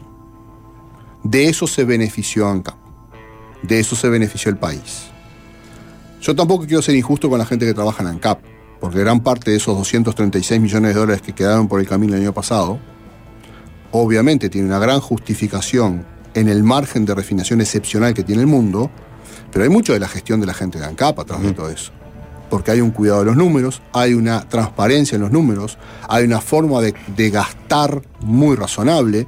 Estamos gastando mucho menos que lo, que se gastaba 10 años atrás, en todo concepto. Bien. Entonces, ese cuidado también genera un derecho a, bueno, muy bien, hay que cuidar a ANCAP y hay que hacerlo. Sobre la libre importación, Juanchi, hay que ser muy concreto. Y, y creo que ya lo hemos hablado en algún momento. Este, uno quiere la libre importación o quiere libre contrabando. Porque si vos me comparás lo que, lo que vale el, el litro de nafta en Salto o en Concordia, che, está siendo injusto. Está siendo injusto. Porque en Argentina, digamos que la economía no marcha muy bien. Y estructuralmente en Argentina las cosas no están muy bien desde el punto de vista energético. Argentina es un país riquísimo en petróleo y gas e importa una millonada de energía desde el exterior, incluso desde Uruguay. Cuando tú hablas del precio del gasoil en Uruguay o en Argentina, recordemos, en Uruguay nunca faltó un litro de gasoil. Pero en Argentina tú ibas y si iba, si sos extranjero, si tenés matrícula extranjera, te vendían el, el- el- gasoil a otro precio. Si te lo vendían cuando había gasoil. Entonces, tenemos que ser cuidadosos. La libre importación si- significa, en todos los términos, el libre tránsito de bienes y servicios para un lado y para el otro. En Argentina y en Brasil, que son nuestros países limítrofos, limítrofes, en los dos países se importa producto refinado. Los dos países son deficitarios. Si lo importan a precio internacional, ¿por qué a nosotros nos lo exportarían a un precio menor al precio que ellos compran? Entonces ahí viene lo importante que es tener la referencia del PPI en Uruguay. Porque el PPI le ha puesto un coto, tanto a ANCAP como al gobierno, para no capturar renta monopólica injustificada. Y eso es lo que ha pasado en el año 2021 y en el año 2022. Y lo demostramos con los números. Bien. Eh, Alejandro, vamos a hacer una pequeña tanda. Tenemos para la segunda parte de la entrevista otros dos mercados que están eh, en, medio de la polémica. Uno es el mercado del supergas, donde, bueno, eh, ANCAP participa en varias partes de la cadena de ese supermercado, de, ese supermercado, de ese mercado de supergas, ahora sí. Y ahora hubo despidos en, las empresas, sobre todo en un operador este, del Supergas. Pero bueno, este, eh, perdón, en dos, porque fue en Río Gas y en Acodique. Hubo despidos en Río Gas y en Acodique. Y las culpas se las están echando a ANCAP, este, las dos empresas. Vamos a hablar de eso. Y vamos a hablar del Portland, que sigue allí, que volvió a dar pérdidas y que, bueno, hay una campaña permanente, sobre todo el sindicato, este, que insiste ¿no? en que ANCAP quiere entregar justamente este, al bajo precio de la necesidad, para parafrasear Artigas, o para citarlo este, correctamente en realidad, este, ese patrimonio de todos los uruguayos. Dos de los temas que dejamos para la segunda parte de la entrevista.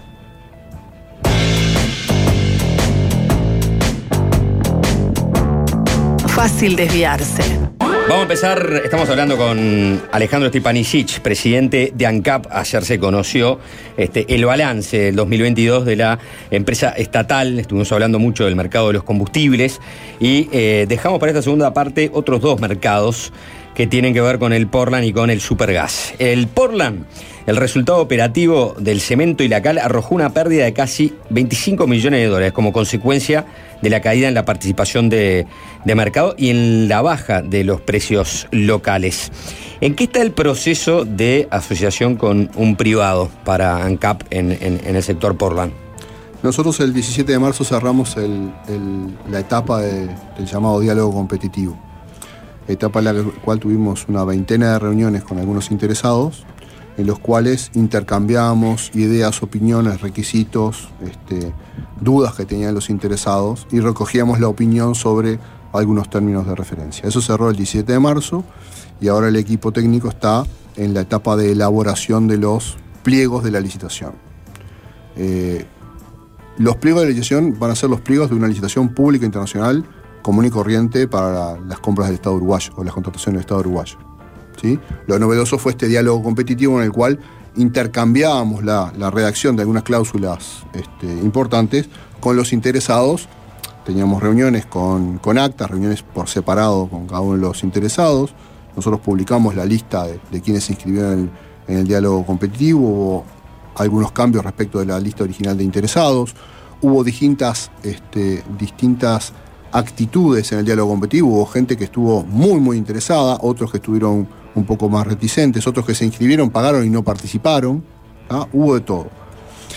En este momento nosotros pensamos que a principio de mayo, fin de abril o principio de mayo, vamos a estar en condiciones de tener el pliego de la licitación en la calle, publicado. A partir de ahí se abren 45 o 60 días para que los interesados, los interesados pueden ser cualquiera que cumpla requisitos, no tiene que haber participado en et- etapas anteriores, entonces no sabemos quiénes se van a presentar. Sabemos de algunos que ya han manifestado interés, pero no sabemos quiénes se van a presentar finalmente en el, llamado. 45, se- 60 días para que estudien el pliego y hagan una oferta, pongamos este, todo mayo, todo junio, principio de julio, tener las ofertas arriba de la mesa. Hay un derecho de preferencia que tiene Loma Negra del contrato original del año 96 y, La empresa argentina. y ratificado en el año 2010. Loma Negra es la empresa número uno de cemento Ahora, ahora es brasilera, ¿no? Porque no es el, Es- es comprador. Es, el- Intercement, sí, sí, sí. Es una empresa localizada básicamente. era la de. Amarita Fortabat. Era la de Amalita Fortabat. De hecho, la- las dos plantas más grandes de cemento que tiene la empresa se llaman la Amalí 1 y la Amalí 2 en el sur de, de la provincia de Buenos Aires. Esa empresa, en el contrato comercial, en, en la- en el acuerdo comercial para integrar Cemento del Plata allá por el año 96, este, tenía una cláusula a su favor de preferencia y para este procedimiento la hemos adecuado para que claramente se sepa de qué manera va a ejercer esa cláusula de, de- de preferencia, si quiere hacerlo Loma Negra. Entonces, eso le da 60 días más, por lo tanto, si a principios de julio este, tenemos las ofertas y se preadjudica, este, todo julio, todo agosto, principio de septiembre, mediados de septiembre, tendríamos que tener elegido un socio para, para la industria del y la cal. Después empieza un periodo de transición para el cambio de control según el plan de negocios y pensamos que para fin de año, principio de- del año que viene, la asociación tendría que ya estar funcionando o por lo menos en los primeros pasos del funcionamiento. Eh, Perdón, y, y eso va a implicar directamente que esas pérdidas que este año fueron, el 2022 fueron de 25 millones, bajen drásticamente. Eh, sí, para, para, para ANCAP sí, para ANCAP seguramente sí. Para el negocio. ¿Pero tienen calculado? No, porque no sabemos el plan de negocio del, del ¿Qué, socio. qué- qué- qué parte, ¿Qué parte le quedan, Cap? ¿El porcentaje mínimo, accionario? mínimo, mínimo 20% de todo el negocio. 20%. O sea, de hecho, si las pérdidas fueran las mismas, nos quedaríamos con el 20%, de 25 millones. de, de las pérdidas. O sea que este, en este caso, este, en lugar de perder eh, 25, 25, perde- perdía 5. cinco.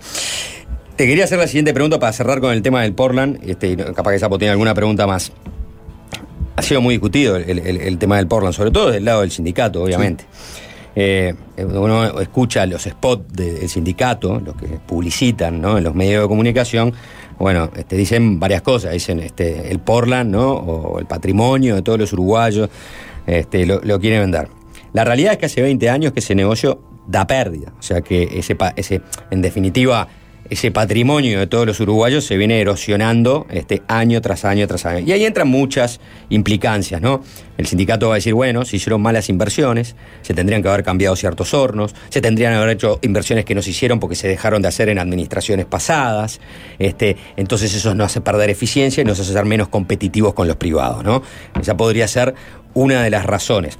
Hay otras razones, las que no vienen del sindicato, que es, bueno, acá hay jugadores privados en, el- mercado del cemento y ellos no dan pérdida, ellos dan ganancias. ¿Por qué? Y bueno, puede ser en parte porque sus plantas sean más eficientes y parte de la eficiencia también es que uno genera un, este, una plantilla de recursos humanos más reducida, porque la tecnología te lo permite. Entonces están todas estas cosas ahí eh, metidas eh, en- entre la mesa. ¿Por qué un privado asociándose con, un- con una empresa estatal en este tipo de condiciones lograría revertir esta situación de que hace 20 años, administrada por ANCAP, no se logra ganar plata. Vo- Voy a tratar de responder todos los, todos los conceptos, porque fueron muy valiosos todos los conceptos que vertiste y todos merecen un comentario. Primero, el patrimonio de los uruguayos. ¿Cuál es el verdadero patrimonio de los uruguayos? La piedra. La caliza. El yacimiento, la caliza. Si yo te digo, ¿qué es mejor para el patrimonio del país? ¿Guardar la piedra y venderla bien o venderla ahora y perder plata? Creo que la respuesta es obvia. Tú hablaste de las inversiones. Mirá, en los últimos 20 años, las distintas administraciones de ANCAP hicieron todo lo posible para dar vuelta al resultado. Bien, mal, criticable o no, no me voy a poner a discutir si estuvo bien en el 2007 decidir, cuando todos los informes técnicos decían hay que hacer una inversión solo en Paysandú por un, con, un, con un horno, con una planta de 1.200.000 toneladas por año, el directorio de la época decidió hacer dos remodelaciones en dos plantas distintas, duplicando los costos fijos. Mirá, yo tengo mi opinión, la verdad es cosa del pasado. Tampoco me voy a poner a criticar si en la administración anterior, en el 2016, se decidió no montar, eh, había un plan estratégico y se decidió abortar ese plan estratégico y no montar el horno de Paysandú. Mirá, tiene pros, tiene contras, no me voy a poner a juzgar. La verdad de la milanesa es que hoy, voy a a algunos conceptos que manejaste vos, la verdad de la milanesa es, tenemos la planta de minas recién construida, pero con una tecnología poco eficiente. Es tecnología de vía semiseca. Con lo cual, energéticamente es muy ineficiente frente a otras del mundo. La planta de Paysandú, que es de vía seca, es una planta que hace decenas de años que venció su vida útil. En algún momento yo dije, está atada con alambre. Ya el, grado de artesanía que tiene esa planta para, para funcionar es muy poco. Entonces tenemos por un lado una obsolescencia tecnológica, por otro lado tenemos una obsolescencia de los equipos. Pero además tenemos personal de más. Pero además la eficiencia del personal comparado con la competencia es mucho menor. La cantidad de toneladas por hora hombre utilizada es mucho menor en ANCAP. Las interrupciones en el servicio, porque ya no van más las plantas, son muy altas. Nuestra fuerza comercial tiene posición en todo el país, pero ya estamos, jugamos con la camiseta prácticamente. O sea, las barracas compran el cemento acá porque saben que es bueno, porque saben que es confiable, pero llega un momento de decir, mira, si viene la competencia me lo ofrece 20% más barato, no soy, no soy una ONG, te dicen la- la- las barracas. ¿Por qué vendría alguien al mercado uruguayo a sustituir a ANCAP? A correr ese riesgo para corregir estas ineficiencias. Nadie en su sano juicio vendría a ocupar el lugar que tiene ANCAP en el negocio del cemento. Nadie. Por eso la condición más importante que nosotros ponemos es que el socio tiene que tener un mercado adicional. Cuando en el 2016 se tomó la decisión de no instalar el, el- horno, el horno 3 en, en Paysandú, en ese año había dos empresas que comercializaban cemento en Uruguay, básicamente. ANCAP y una competencia privada. Al poquito tiempo hubo una tercera, una tercera empresa que importaba el cemento desde Turquía. Lo sigue importando hasta el día de hoy. Desde Turquía. Y esa empresa tiene un 8 o 10% de mercado. Y por esa Es época... el famoso clinker cuando decís. El este, clinker, clin- sí, sí, el clinker es, el, es antes de la molienda, antes de, de hacer los cementos. ¿no?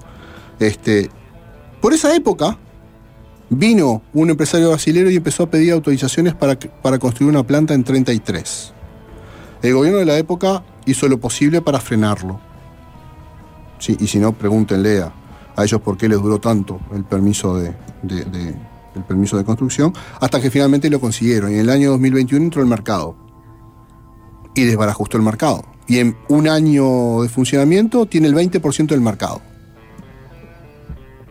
Entonces, mira, Juanchi, no me importa lo que se tomó, lo que se decidió en el pasado, si estuvo bien o estuvo mal. Hoy la situación es que el mercado uruguayo tiene dos competidores con plantas cero kilómetro de la más alta tecnología sumamente eficiente. Que están fuertes. Que están muy fuertes y tienen posibilidad de vender en el mercado uruguayo. ANCAP perdió mercado. Yo conocí a ANCAP con 60% del mercado nacional. Hoy tiene 32, 34. Bueno, entonces, para, para hacer la, historia corta y poder pasar al otro tema y que nos, dé, nos den los minutos, vos decís, lo importante es un mercado adicional. Lo importante es un mercado adicional porque, en, definitiva, yo le vengo a decir a aquel inversor ¿no? que le diga, lea el pliego y diga, "Ta, estoy interesado, es porque yo digo, vos tenés dos plantas, le vas a tener que meter guita, sobre todo a una, le vas a tener que meter plata. Eh, una vez que hagas esto, las plantas van a estar ahí, van a funcionar, el mercado uruguayo es No es, chico, no es suficiente. pero vos vas a tener la posibilidad de exportar a otros mercados regionales. Y ahí, y, y- y ahí va a estar el negocio para vos. Y ahí es donde, puede, donde hay interesados, donde ya se ha mostrado. algunas Y el negocio para mí, Estado uruguayo, es que si a vos te va bien, yo me voy a cobrar por lo menos el 20% de todas este, Y en el peor de los casos, en el, peor, en el neta. peor de los casos voy a estar en el 20% de las pérdidas que todavía se mantengan por algún año. bien, este, habría más para hablar de esto, pero Sapo, ¿querés pasar a- al otro tema? Eh, bueno, vamos al, al tema de, de Supergas. Este, estamos en un proceso de reestructuración de ese mercado. Hubo llamados este, a licitación para el tema del envasado y también para la compra del propio Supergas por parte de ANCAP. Eso generó conflictos que lo estamos viendo al día de hoy. Capaz que, muy sintéticamente, eh, explicar cuáles fueron esos. No generó, no gener- no- los conflictos y los despidos Bueno. no se generaron. Bueno, ahora No vamos a- al, origen de y los hay, conflictos y hay que eventualmente. ver, y hay que ver las declaraciones del viernes 31 de marzo de una empresa y de otra empresa. Porque ahora que todo el mundo sube al carro es otra cosa. Pero en todo caso entender que por lo general se da más eh, sobre el invierno este tipo de conflictos y estamos teniendo en otoño, por lo cual Ah. tiene mucho que ver con esta reestructuración del mercado de, de Supergas. Lo quieren hacer ver como que tiene que ver, pero no tiene No nada tiene nada que nada. Y ahora te voy a explicar por qué, este, Diego. En el año 2007, las empresas Acodique y Riogas negociaron con ANCAP y con el gobierno uruguayo de la época un conjunto de contratos. En aquel momento se podía hacer, en, el en aquel momento había ambiente en el gobierno para negociar contratos, que básicamente eran dos contratos, era un contrato de suministro y alquiler de plantas y un contrato, un acuerdo de accionistas en una empresa llamaba, se llama Gasur. ¿Sí? Esos contratos tenían fortísimo contenido regulatorio. ANCAP actuaba como regulador del mercado al punto que ANCAP, a ver, ayer estaba viendo una resolución del año 2011 en la cual ANCAP asume los costos que ahora se quieren re- reducir en la eliminación de estos puestos de trabajo en el segundo turno. ANCAP asume que esos costos son válidos y los incorpora al margen de envasado. 2011. Desde el 2011 se está remunerando y se sigue remunerando el costo laboral que ahora se pretende reducir. O sea, es una captación de una renta extraordinaria, por decirlo de alguna manera. Exactamente. Y, y digo, ANCAP ya no tiene más nada que ver con esa regulación. Eso, al- en el momento que se aprueba la LUC y que se aprueban los cometidos regulatorios profundos específicos que tiene la URSEA, el Poder Ejecutivo le exhorta a ANCAP, muchachos, déjense de hacer contratos regulatorios. Es más, avísenle a todas las contrapartes de los contratos que los contratos van a caer. Algunos cayeron y fueron sustituidos, otros, como los contratos del Supergas firmados en el 2007, que vencían en febrero del 2023, se le anunció a las empresas, señores, no podemos renovar esos contratos, esos contratos van a dejar de ser válidos el primero de marzo de 2023.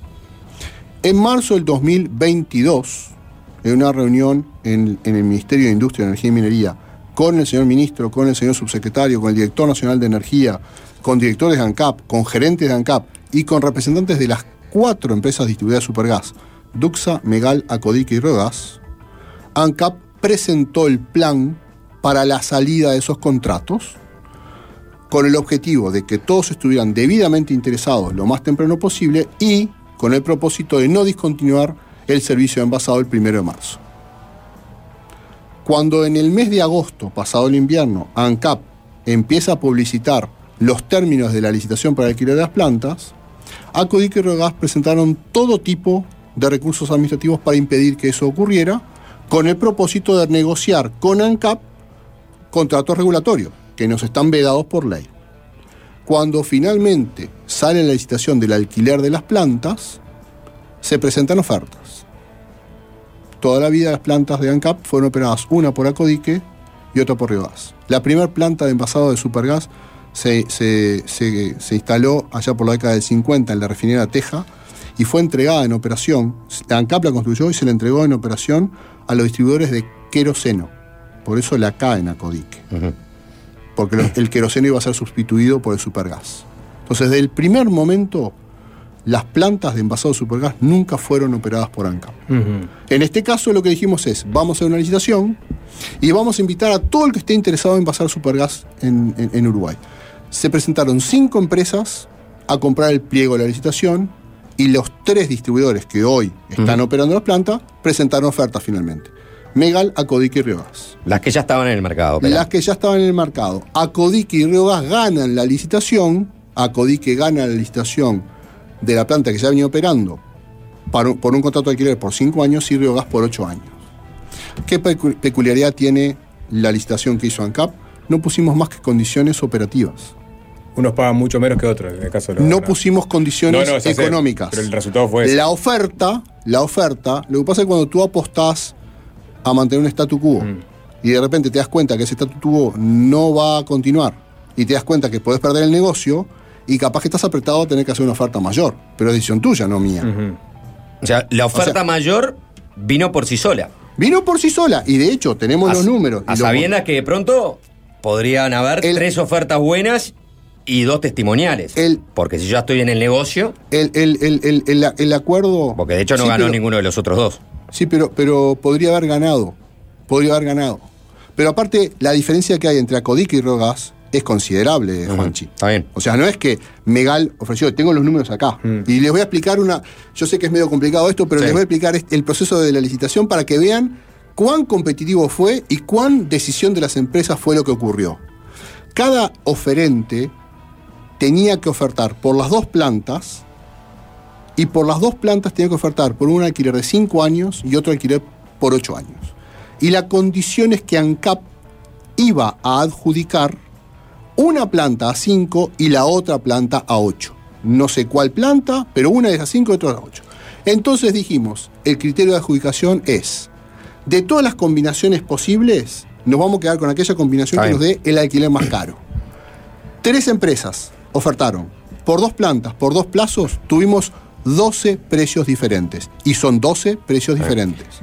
Está en la página web de sí. acá, es este cuadrito, hay 12 precios.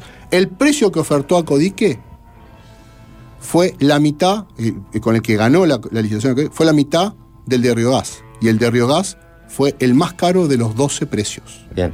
Eh, para cerrar, porque tengo pocos minutos y quiero dejar planteada la pregunta, pero también para que se entienda bien, porque es un mercado enmarañado. Uno escucha y dice, ah, es un mercado en competencia, y la mayor crítica que se le ha hecho es que no es un mercado en competencia y cuando no hay competencia se favorece a la captación de renta extraordinaria.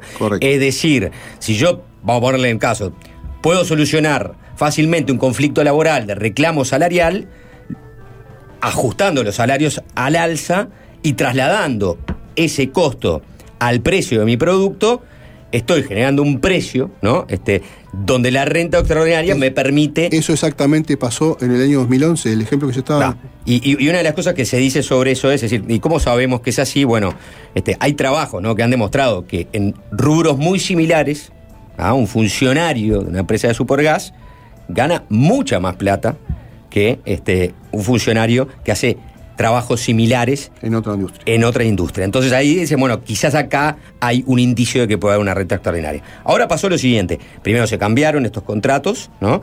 ANCAP de alguna manera va a percibir mejores ingresos por el arrendamiento de sus plantas.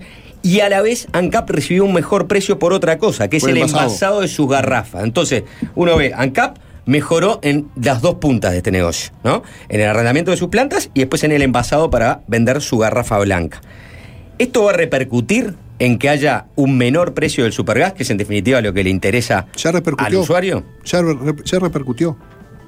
A raíz de las, de las estimaciones que nosotros hacíamos de mejora en, en lo que iba a ocurrir, ANCAP asumió desde el 1 de enero enteramente a su costo el subsidio del precio de la garrafa para las 264.000 fa- eh, familias hogares de menores ingresos.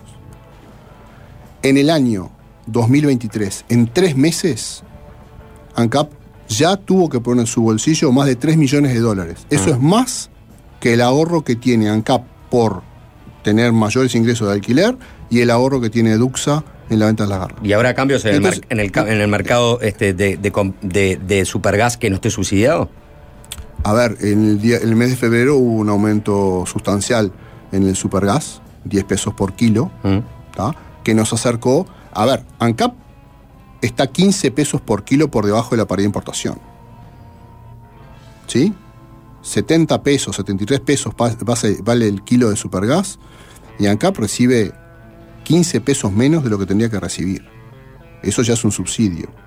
Cuando uno ve la composición del precio del supergas y se da cuenta de que 13,30 pesos por kilo son impuestos y tasas, y 23,35 es lo que en el mes de abril está recibiendo ANCAP, siendo 23 por 30 con 35 15 pesos por debajo de lo que debería recibir, y ve que el envasado y la distribución cobran 36 pesos con 70 por cada kilo, claro. algo anda mal. Y cuando tú ves los últimos 20 años del, del costo del envasado, el precio de venta al público y el costo del envasado y la distribución, te das cuenta que en el 2005 el precio que recibía ANCAP por el producto que vendía dentro de la garrafa era el 70%, 66% del precio de venta al público.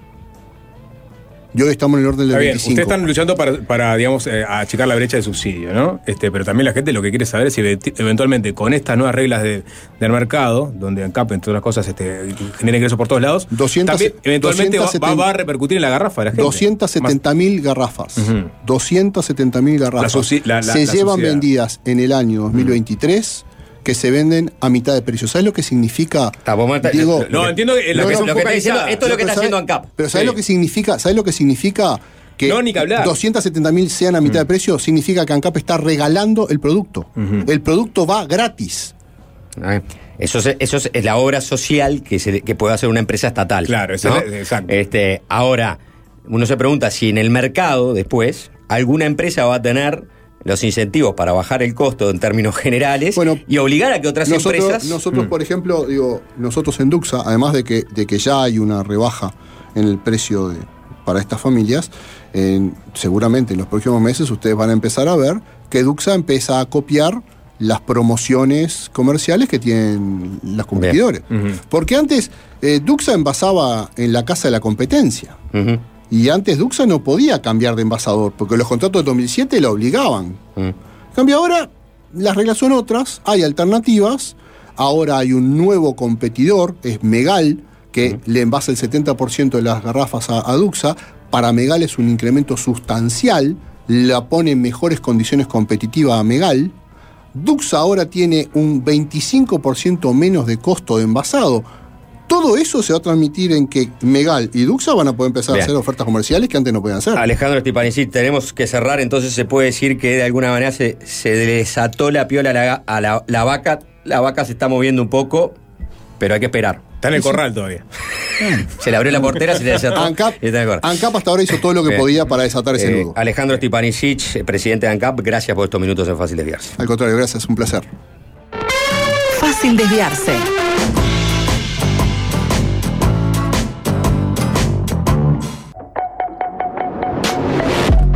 Quiso abrirles la cabeza. Blue Moon of Kentucky había sido un éxito de Bill Monroe en 1946, es decir, antes de que el término bluegrass se hiciera popular. Sacarlos de su zona de confort. Y bueno, y aparte Metallica venía con esas grandes este, ¿no? construcciones musicales, ¿viste? Óperas trash, casi, con instrucciones larguísimas. Pero. Lo que es seguro es que Marshall Chess participó de toda la gira de, Del 72, del 72 con la Rolling Stones. Sí, sí. No me acuerdo en qué rol, pero tenía. Era, el- era el jefe de gira. Ya no perdemos más tiempo con viejos chotos.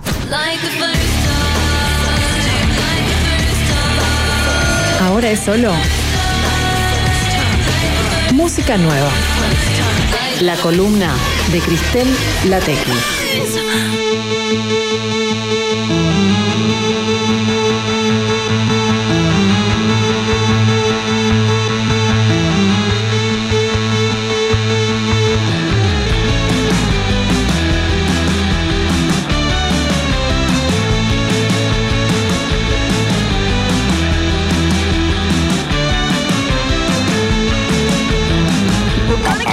¿Cómo andas, Cris? ¿Cómo están, chiquilines? Bien. Qué lindo, ¿Todo qué bien, ¿y horror. ustedes? Es noche cerrada. Ay, chiquilines. Ya cambió la cosa. Explotó el otoño. ¿Eh? Explotó fuerte el otoño, sí, sí, sí. Qué salado. Bueno. Bueno, escuchar música. A escuchar música, sí, por sí, favor. como Sí, sí. siempre. Después de tanta charla que tuvimos durante Ah. todo el programa. un Sí, poco de- estuvo muy charlada la cosa. Y bueno, estuvo Alfa en la Doble entrevista. Sí. Oh, bien, sí, sí. ¿Te entrevistaron a Alfa? Estuvo Alfa de temprano. Ah. Estuvo. Estipa, estuvo también.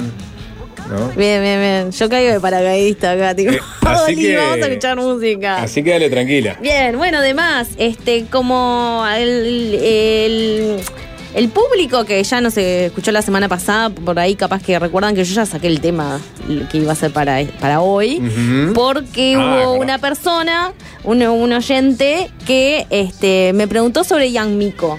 Y dije, bueno, es el momento ideal de traer este, la sección con la que empezamos el año, que era la guía Cristel, que era donde este, ustedes hacían preguntas y yo buscaba las respuestas. Básicamente. Básicamente. Entonces, bueno, les traigo hoy, les voy a presentar a una de las traperas del momento, que es Jan Mico. Cri cri total, ¿no? No, no, uno No, yo no conozco. La otra vuelta tiró. Mico, eh, Mico, ¿cómo se escribe? Mico, M-I-K-O. Bien. Young, Young Mico. La joven Mico. se- Exacto, exacto. Bueno, es este, les cuento un poquito así, tipo bio, es de origen puertorriqueño. Eh, tiene 24 años, empezó hace en realidad relativamente poco en esto del trap, ella era tatuadora, empezó a juntarse unos mangos como tatuadora y, y en 2019 empezó a subir sus tracks en, en SoundCloud, hasta que, digamos, en 2021 trascendió la esfera este, soundcloudera y empezó a sonar por fuera de- de esa esfera y este por ejemplo ya aparece en Spotify por ahí. La cuestión es que el año pasado, o sea, no es nada, 2021, o sea, hace dos años, fue anteayer. El año pasado explotó, pero fuerte. La cuestión es que en realidad, y es algo que hay que destacarlo ya desde pique, es probablemente de las únicas, si no, si no es la única, traperas lesbianas. Donde el mensaje de, de- de las letras es hacia la mujer. Y desde, la, desde, la punto, desde el punto de vista de la mujer, lo cual es básicamente inaudito, digamos, ¿no? ¿Y en o qué sea, cambia? en un, en un panorama, o sea, el reggaetón y el trap que hoy en día van de la mano, es absolutamente machista, por supuesto, y lo Sí. venimos hablando, si bien hay, bueno, hay como ciertos avances, el- el- las figuras femeninas dentro del reggaetón sobre todo han eh, hecho caminos zarpados. Han crecido. Son, de las más escuchadas del género también, pensando, yo qué sé, por ejemplo, en Carol G, que ahora sacó un disco hace muy poco y también explotó y también fue furor y también este, eh, la rompió en Estados Unidos, como que es el, el- siendo como el mercado más importante del mundo. Eh, eh, Nicki, Nic- eh, eh, Nati Natalia, eh, iba a decir Nicki Nicole, nada que ver. Este, un montón de gente que ya está, o sea, ya, ya están caminos andados, pero desde el trap no, no tanto, y no desde pu- desde ese punto de vista lésbico, digamos, ¿no? Sí. Entonces ya con ese mensaje, ya te apartaste del resto y además encontrás este, enseguida a un público que está súper, súper, súper ávido y necesitado de ese tipo de mensajes, ¿no? A mí me llegó por TikTok, básicamente. Que hoy en día, o sea, te, te, acorta camino zarpado. De hecho, bueno, hablando de fechas, eh, los primeros tracks son de más, más fuertes son de 2021, el año pasado la rompió, este año ya estaban en la Palusa Argentina y Chile y, as- y ves los videos son hordas y miles y miles de personas cantando los temas. Y eso es TikTok, 100%. Eso es puramente TikTok, zarpado. E- Es, es impresionante. Y además, bueno, o sea, más allá del mensaje, más allá de eso, la tipa tiene mucho talento. Así que era, este. Vamos a, vamos a escuchar un tema. Mm. Vamos a escuchar un- uno de los temas del 2021, que acá, Sapo, te va a gustar porque es con Villano Antillano. Uf, por ¿Está? favor. La canción se llama Vendetta. Eh, narcotizante. ¿no? Porque ella tiene un flow. Voy a, Sí. voy a meterme en terrenos de Meta, meta. opinión sobre flow. Sí. Que no estoy para nada autorizado, pero, pero tiene como una cosa más ralentizada Sí. y entra Villano Antillano, que es lo contrario. ¿no? Claro, o sea, lo que pasa es que la, la villano es, eh, Mm. pues, pues puras barras, una tras de otra, con mucha data en, en el medio, digamos. El, el de Mico es más tranqui, es más tranqui, es, es más na- narcótico, es más sensual si se quiere, más sinuoso. Este tema, o sea, como para arrancar, 2021 como les contaba, tiene unos 5 millones, 4 millones de escuchas en, en plataforma, o sea, no, no son números más malos, pero prepárense. El año pasado sacó su primer disco que se llama Trap Kitty, eh, de cual de ahí sacó el, el- primer tema que fue viral, viral en, en- TikTok, que se llama Riri, que ahora la vamos a escuchar, pero en realidad me quedó, quería como este traer la voz de ella contando un poco este qué onda salir este con canciones re lésbicas en un ambiente súper machista este, y cómo, digamos, se animó, digamos. se puede decir de esa forma. Alvin, tírame ese, tírame ese. Nunca he sido alguien de being fake y como que siempre he sido bien honest to myself. Y mis papás siempre lo que me han enseñado es como que la gente huele lo fake. Ser fake al final del día te engaña a ti. Tú vas a ser infeliz contigo mismo para que tú quieres eso. Y tú sabes, so, cuando yo escribía también es que me salía así, como que cabrón, pues me gustan las mujeres, pues, pues ¿para qué puñeta voy a escribir un hombre? ¿Me entiendes? Eso no es lo que me gusta. So, siempre, la- eh, yo me acuerdo como que coger clases de poesía en como noveno grado en mi escuela y yo describía como que, describía, por ejemplo, si me decían, ay, ah, tienes que escribir una guitarra, en este era mujer la guitarra, tienes que escribir esto, era mujer también, era como que siempre me salía así, eso es como que that's the only shit I know how to do, ¿me entiendes? So, siempre ha sido como que yo voy a escribir a las nenas y a mis sin cojones, como que hay un, hay un público para todo. Si no te gusta, no lo escuches, como que, pero no puedo, no puedo no ser yo, ¿me entiendes? Y Y tus papás te fomentaban. A ver, tiene una perspectiva lésbica, digamos, pero, le- pero el, el tono de- no deja de ser de tono de trap. Sí, ¿no? claro. Este, Pesuti. Sí, sí, claro, Este, claro. Guarro, todo. Sí, sí, o sea, es, es es bastante guarro, sí. De hecho, bueno, estaba, eh, las próximas canciones que vamos a escuchar son bastante sexuales. Pero es, es re- refrescante escucharlo desde este punto de vista. Estamos acostumbrados a que todos los varones nos digan cosas espantosas. Yo me escandalizo igual, sea el lesbiano, Mata. homosexual. Habla de tetas, una cosa horrible. Ay, qué horror. Bueno, vamos a escuchar Riri, que fue la ¿Te gusta primera. el choclo, el tango? No me acuerdo cuál era la letra. Yo no tengo ni idea cuál era la letra, pero bueno, se llama Choclo, ya me da un poco de miedo. Eh, El vamos a tango escuchar tenía Riri. Sus, sus letras totalmente Sí, obvio, y sexuales. ni que hablar. Después, después fue cantando en otra cosa. Pero, La más poesía, más. Claro. Yo me quedé en Do, que que- Uh, buena Julio Han. Eh, y ahora. Esas son letras. Mentiras, Cualquier cosa. mentiroso. te dice.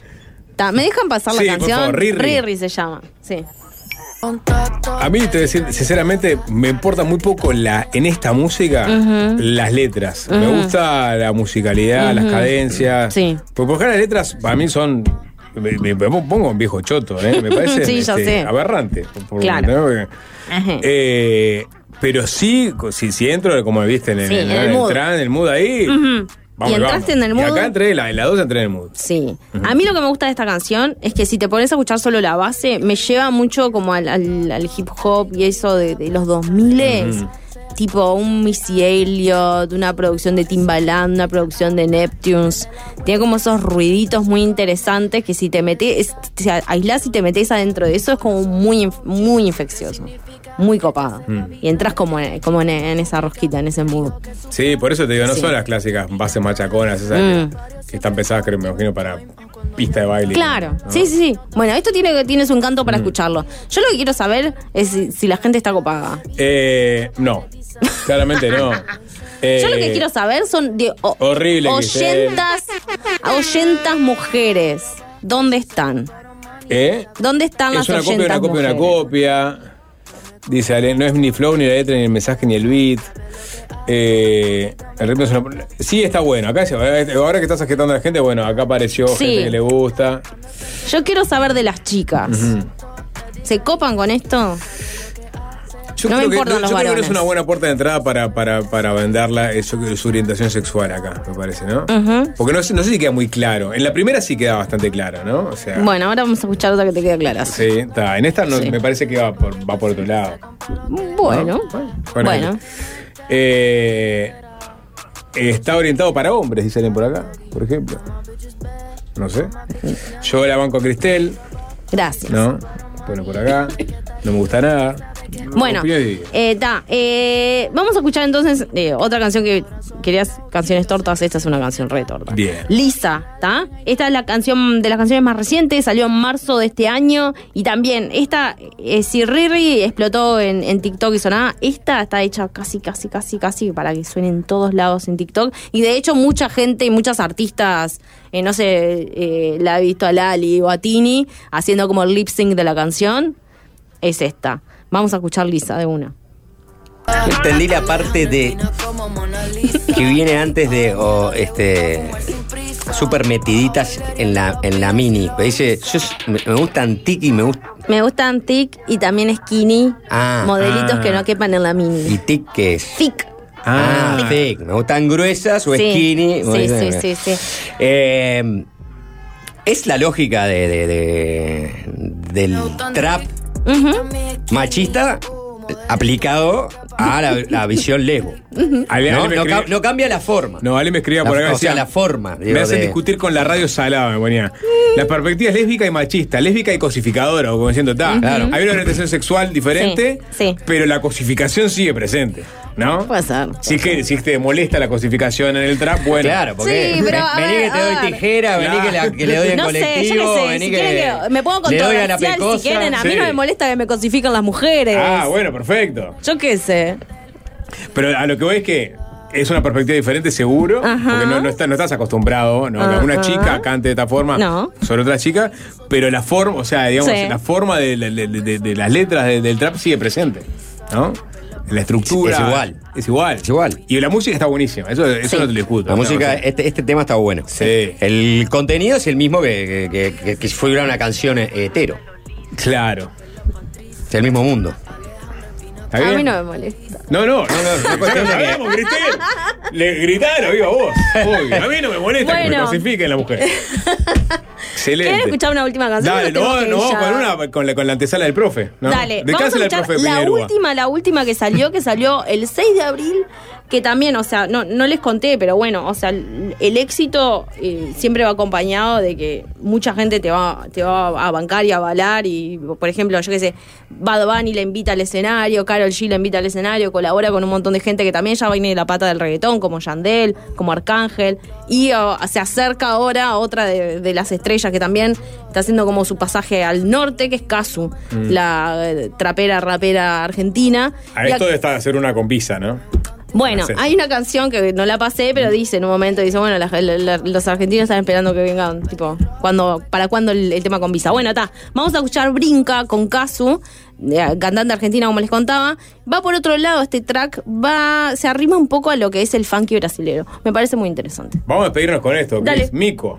Young Miko, Young Mico. tip La sensación del. del futuro. trap actual. Arriba, Cris. Dale. Fácil desviarse.